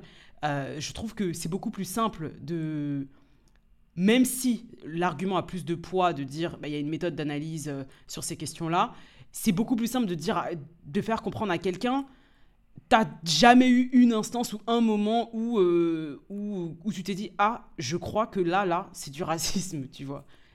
Fin tu vois. En France Il y a des, il y a des, gens- Sans- non, il y a des gens, on pourrait leur dire, euh, nègre, euh, droit dans les yeux, non, qu'ils croiraient toujours pas qu'on est en train d'être raciste envers. Non, mais je rigole, mais oui, t'as raison, tu vois. mais- parce que l'impression, je, je- des je vois des gens parler sur Twitter. Je parle pas. Après, moi, je parle pas des choses non verbales où t'es pas sûr, euh, comme euh, je sais plus où, où trop j'avais raconté ça, où il y avait, enfin bref, peu importe, des histoires personnelles où il y avait- je me dis mais pourquoi les- la personne est bizarre, la personne est bizarre, je comprends pas, la personne est bizarre et qu'on me dit non mais euh, il est raciste, c'est tout, tu vois. Je parle pas de choses non verbales, mais de choses très concrètes. Pour pour les filles, ça se manifeste largement par les cheveux, en général, tu vois. Quand tu vas à un travail, quand tu viens avec ton afro, euh, encore maintenant, je sais pas si ça a changé, mais je sais qu'il y a quelques années, c'était violent. C'était violent la manière dont tu pouvais pas avoir de travail parce que bah on te fait comprendre que tu ressembles à une sauvageonne, tu vois. Euh, c'est aussi simple que ça, tu vois. C'est aussi simple que ça. Et en, et vrai, pour les garçons, je vous ai déjà dit, où j'ai vécu un, un instant euh, mais terrible où euh, un petit garçon a dit à un autre petit garçon, de toute façon, toi, tu vas finir au RSA et éboueur. Euh, il a dit ça à un petit garçon noir. Il savait très bien pourquoi il lui disait ça à lui, tu vois. Donc euh, ça, on peut pas me dire que non, mais ça c'est classiste. on peut pas me dire que c'est juste ça en, en vrai, tu vois. C'est pas vrai. C'est pas vrai, tu vois. Donc, euh, ah, moi, je, je, je, je sais pas, tu vois. Sur ces questions-là, moi, maintenant, euh, je pense, je sais pas si c'est l'âge ou la flemme, mais euh, quand je vois que la personne est dans un bail bizarre, je parle même pas avec, tu vois. Ça, ça, à- ça sert à rien, tu vois. Je pas perdre ma salive comme ça, tu vois, euh, avec euh, peut-être avec des gens où je sais que la personne a le potentiel pour comprendre où est le fond du problème, mais euh, les gens qui sont ancrés dans leur truc, je sais aussi que c'est une façon, c'est peut-être bête, hein, c'est peut-être une, une façon de, c'est peut-être de l'empathie de manière radicale, mais je sais que c'est aussi une façon de se protéger et de protéger, enfin, une façon de se protéger, de se dire que que ah non mais non euh, tout le monde s'aime tout le monde il est beau euh, bon ouais il y a- il y, a un peu de racisme mais ben, ça vient des États-Unis je suis africain euh, ok tu vois je, je, je sais que je sais que c'est une manière de se protéger mentalement et j'essaie de le Oui, concevoir et de l'accepter même si c'est à mon détriment tu vois Euh, parce qu'une fois que tu te réveilles, ça fait mal au cul. hein. Franchement, euh, je pense que, que quand tu ouvres les yeux, là, euh, ça fait très très mal au, au cul. quoi. Donc, euh, donc voilà, et puis bon, il y a aussi une manière de protéger ses intérêts aussi, tu vois, euh, quand la personne a ses intérêts, euh, euh, dans une profession en particulier ou même financier, euh, voilà, tu, tu vas pas t'amuser à te lever, à crier sur tous les toits, euh, il y a du racisme d'État en France. hein. Tu vas plutôt dire que, bah non, il y a Omar Sy à la télé. ouais, tu non, vois. mais moi, c'est ça le truc, tu vois. Ouais, non, je suis d'accord. hein, tout le monde doit pas être un, un espèce de porte-voix du mouvement décolonial en France. euh, personne s'y attend, tu vois. Et d'ailleurs, de toute façon, c'est pas le cas parce que c'est des, c'est des choses que tu étudies qui sont hyper compliquées. euh, voilà, tu vois. Et c'est, c'est- voilà, tu vois, le, c'est un- le champ académique, c'est, c'est quand même hyper exigeant, tu vois. Ouais. Mais je, je trouvais ça juste dommage de, de voir, en fait, beaucoup de personnes noires s'inscrire à- en, en contre des mouvements qui, qui, en fait, qui juste, enfin, moi, je sais pas, tu vois, évidemment, je, je peux pas être pour tout, tu vois, mais un mouvement qui commence, de, un mouvement de protestation sur les violences policières et sur la mort de jeunes garçons ou jeunes hommes noirs par la police, je, je vois pas en quoi c'est un truc qui est tellement américain que ça correspond Oui, pas mais euh, c'est le même argument que. C'est euh, c'est- moi, c'est juste, c'est juste ça, en fait, tu vois. Moi, je voulais dire, après, bon, on allait, on allait loin, tu vois, mais oui, mais c'est le même. un peu dommage. Je vois. suis d'accord, mais c'est le même argument que euh, Black Panther. Ça n'avance pas du tout l'Afrique. On n'a jamais dit ça. en ouais, fait. non, c'est Dire que personne n'a jamais dit ça, en fait. Je, Tu franchement. Mais oui, mais le euh, truc c'est que ça a été largement relayé euh, et qu'il y a plein de gens de du. ouf, Pardon? de ouf. Mais Ça a été ouais, largement relayé. Il y a plein de gens qui sont pas allés voir le film à cause de ça. Tu vois. Sauf que ce qu'ils oublient, et c'est ça qui est assez drôle en fait, c'est que parallèlement, et je l'avais déjà dit dans un des podcasts, plein de femmes, fans de, Ma- de Marvel hein, ne sont pas allés voir Black Panther. Plein de fans non noirs de Marvel ne sont pas allés voir Black Mhm. Panther. Parce qu'il y avait que des noirs. C'est bien la preuve que c'est révolu- Bah oui. révolutionnaire, tu vois. Bah oui, ça vaut- Et ça- franchement, moi, ça m'a, ça m'a autant choqué de voir euh, des Noirs qui te disent qu'ils vont pas aller voir le film parce que on te présente ça comme une évolution de l'Afrique, alors que c'est pas le cas, avec des articles qui étaient écrits dans, dans certains médias euh, largement relayés dans la communauté africaine, tu vois. Et euh, tout en entendant de la même manière des gens qui, qui, qui ont vu euh, certains films Marvel dix fois, mais qui sont pas allés voir Black Panther parce qu'il y avait que des Noirs. Ça se passe quand même en Afrique, quoi. Non, mais. Enfin, Et je te dis, moi j'ai vu des. Je, je vois l'émergence de termes comme Wakanda Twitter, tu vois, et qui sont beaucoup créés par des communautés euh, négrophobes. Donc, euh, soit c'est des milieux, euh, soit, soit c'est des réseaux de, de, de tweetos euh, maghrébins négrophobes ou blancs mais négrophobes, tu vois. Et. euh, et il y a des noirs qui reprennent le truc, euh, qui rentrent dans le délire en mode ouais, nous on n'est pas comme eux, nous on est des. Enfin, je, je sais pas ce qui. Nous, eux, c'est des quoi, mais en tout cas, c'est pas des Wakanda noirs, tu vois. Et, puis il y a des Wakandais noirs qui, eux, ils, ils pensent que euh, toute leur vie, c'est penser au, au racisme ou chez je ne sais pas quoi, tu vois. Genre, euh. ouais. Après, après, ouais. De toute façon, c'est pas grave, on, on en avait déjà parlé à l'époque, mais euh, ouais, on, on aura le temps. Donc, euh, vous nous dites euh, ce que vous en pensez. Hein, je pense, Lorraine, t'as as quelque chose à rajouter? Non, euh, bah c'est pas l'épisode le plus euh, tu c'est pas l'épisode le plus drôle non plus, tu vois, mais mais euh, pff, ouais non, j'ai j'ai absolument rien à rajouter, mais je suis un peu perplexe. hein. Franchement, je suis vraiment dans une phase où où euh, je je sais plus quoi penser quoi. Je je sais plus quoi penser parce que il y a des choses qui me paraissent quand même relativement évidentes aujourd'hui en 2021 et que c'est pas le cas pour, euh, pour beaucoup de gens. Euh, Les gens ont le droit de penser différemment de moi, bien sûr, mais pas quand il s'agit de, encore une fois, de choses qu'ils ont vécues et de choses qui sont évidentes. Moi, ça me fait mal quand, quand, quand je vois euh, des jeunes garçons noirs qui te disent ouvertement qu'ils ont vécu du racisme à l'école, que c'est ça qui a fait que, que, que ça a eu des conséquences néfastes sur leur vie, te dire euh, oui, non, mais moi, je suis pas Black Lives Matter, moi, je suis pas américain, euh, mais moi non plus, je suis pas américaine, euh, merci. Enfin, Oui, Bah oui. je, je le sais, tu vois, c'est, je trouve ça, c'est dommage, tu vois. je trouve ça assez dommage. ouais. faut- il faut- ouais, ouais, je pense qu'il faut, faut, faut qu'on dise, tu vois. Il faut pas hésiter. le combat, il est sur tous les fronts. Il y a, il y a des gens, c'est des militants. Il y a des gens qui mettent leur vie, genre. C'est vrai qu'ils comprennent pas. Alors, les militants Black Lives Matter aux États-Unis, il y en a- qui ont été retrouvés morts dans leur voiture. En France, les gens qui sont dans les milieux décoloniaux et qui, qui organisent euh, des, des, des trucs pour éduquer, c'est aussi des gens qui sont dans des réseaux d'aide. Euh, là, il y a la Cannes, euh, Mhm. Coordination et action noire. Mhm. coordination et action noire. Euh, Il y a Moissy qui font. Enfin, ça, je, je, je parle d'eux parce que c'est que je connais. Il y en a d'autres, tu vois. Bah, ils font des actions humanitaires, tu vois. Ils vont aider aussi les trucs, tu vois. Et souvent, en fait, il y a beaucoup de gens qui sont dans le truc. Non, mais vous, vous faites que parler, vous faites rien. Alors qu'en fait, la plupart des militants de ces cercles-là, c'est des gens aussi qui sont impliqués Ouais. en dans des actions concrètes, tu vois. Mhm. Et en fait, vous vous rendez pas compte que c'est vous qui êtes en train de, qui êtes dans le bavardage, tu vois. Mhm. C'est vous qui êtes dans le, ouais, moi je suis contre le Wakanda Twitter, moi je suis contre euh, Black Lives Matter, moi je suis, vous avez été pourquoi en fait, tu vois? Genre de quoi tu parles, tu vois? Non, mais t'es- noir en France, c'est parce qu'il y a, y, a, y a deux, trois comptes anonymes, c'est même pas qui c'est, de sauce en mode, ouais, toi, j'aime bien les noirs comme toi, euh, vous êtes pas des, victimi- des victimisateurs ou je ne sais pas quoi, faut pas que vous plaindre, genre. euh, Vous êtes pas tu te lèves le matin, t'es fier de toi, tu vois? Et en plus, moi, je, je sais que chez les garçons, il y a beaucoup ça, parce que je, vois, je, je vais parler de ça, tu vois, parce que c'est beaucoup de virilisme, tu vois. Mhm. Mais tu comprends pas, en fait, tu vois. On- si, sincèrement, je pense que la notion de vérité, idéologiquement, c'est quelque chose qu'on doit enlever de nos communautés, tu vois. C'est quelque chose qu'on doit enlever parce que ça devrait même pas exister, tu vois. Il devrait pas avoir de virilité ou de féminité, tu vois, tu vois, je veux dire. Donc, mais je laisserai à des gens plus compétents que, que moi pour s'exprimer là-dessus. Sur tu ces vois. sujets. Mais ouais. imaginons que tu es dans une notion de vérité. Mais la vérité, c'est quoi? Évidemment que c'est l'action. Si on doit la prendre de, de la manière donc caricaturale que c'est, tu vois. Mhm. C'est- C'est c'est essayer de changer les choses. Donc je vois pas comment tu vas considérer comme antiviril des gens qui vont aller manifester contre les violences policières et qui vont se prendre des flashballs alors que tu es chez toi devant ton PC. Ouais. Genre, en quoi est-ce que eux sont dans la victimisation? La victimisation, c'est- toi qui acceptes ton sort en vrai, tu vois. C'est toi qui es dans l'acceptation, tu vois. Et, euh, Oui, non, mais. euh, et qui... Non, mais tu, tu, vois, je veux dire, genre, je trouve ça... Genre, je trouve ça... J'ai trouvé ça trop malsain, tu Non, vois. genre, mais je oui, mais je ouf, suis d'accord avec Genre, toi. euh, Mais sur un Que ce sujet. soit aux États-Unis Mhm. ou en France, tu vois.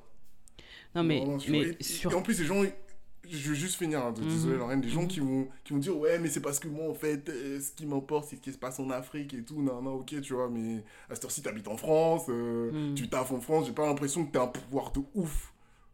En Afrique, tu vois, j'ai pas l'impression que, tu vois, évidemment, je dis pas qu'il y a des gens qui font des trucs dans leur pays, tu vois, mais j'ai pas l'impression que t'es t'es- assez fort pour changer quoi que ce soit sur le terrain, tu vois.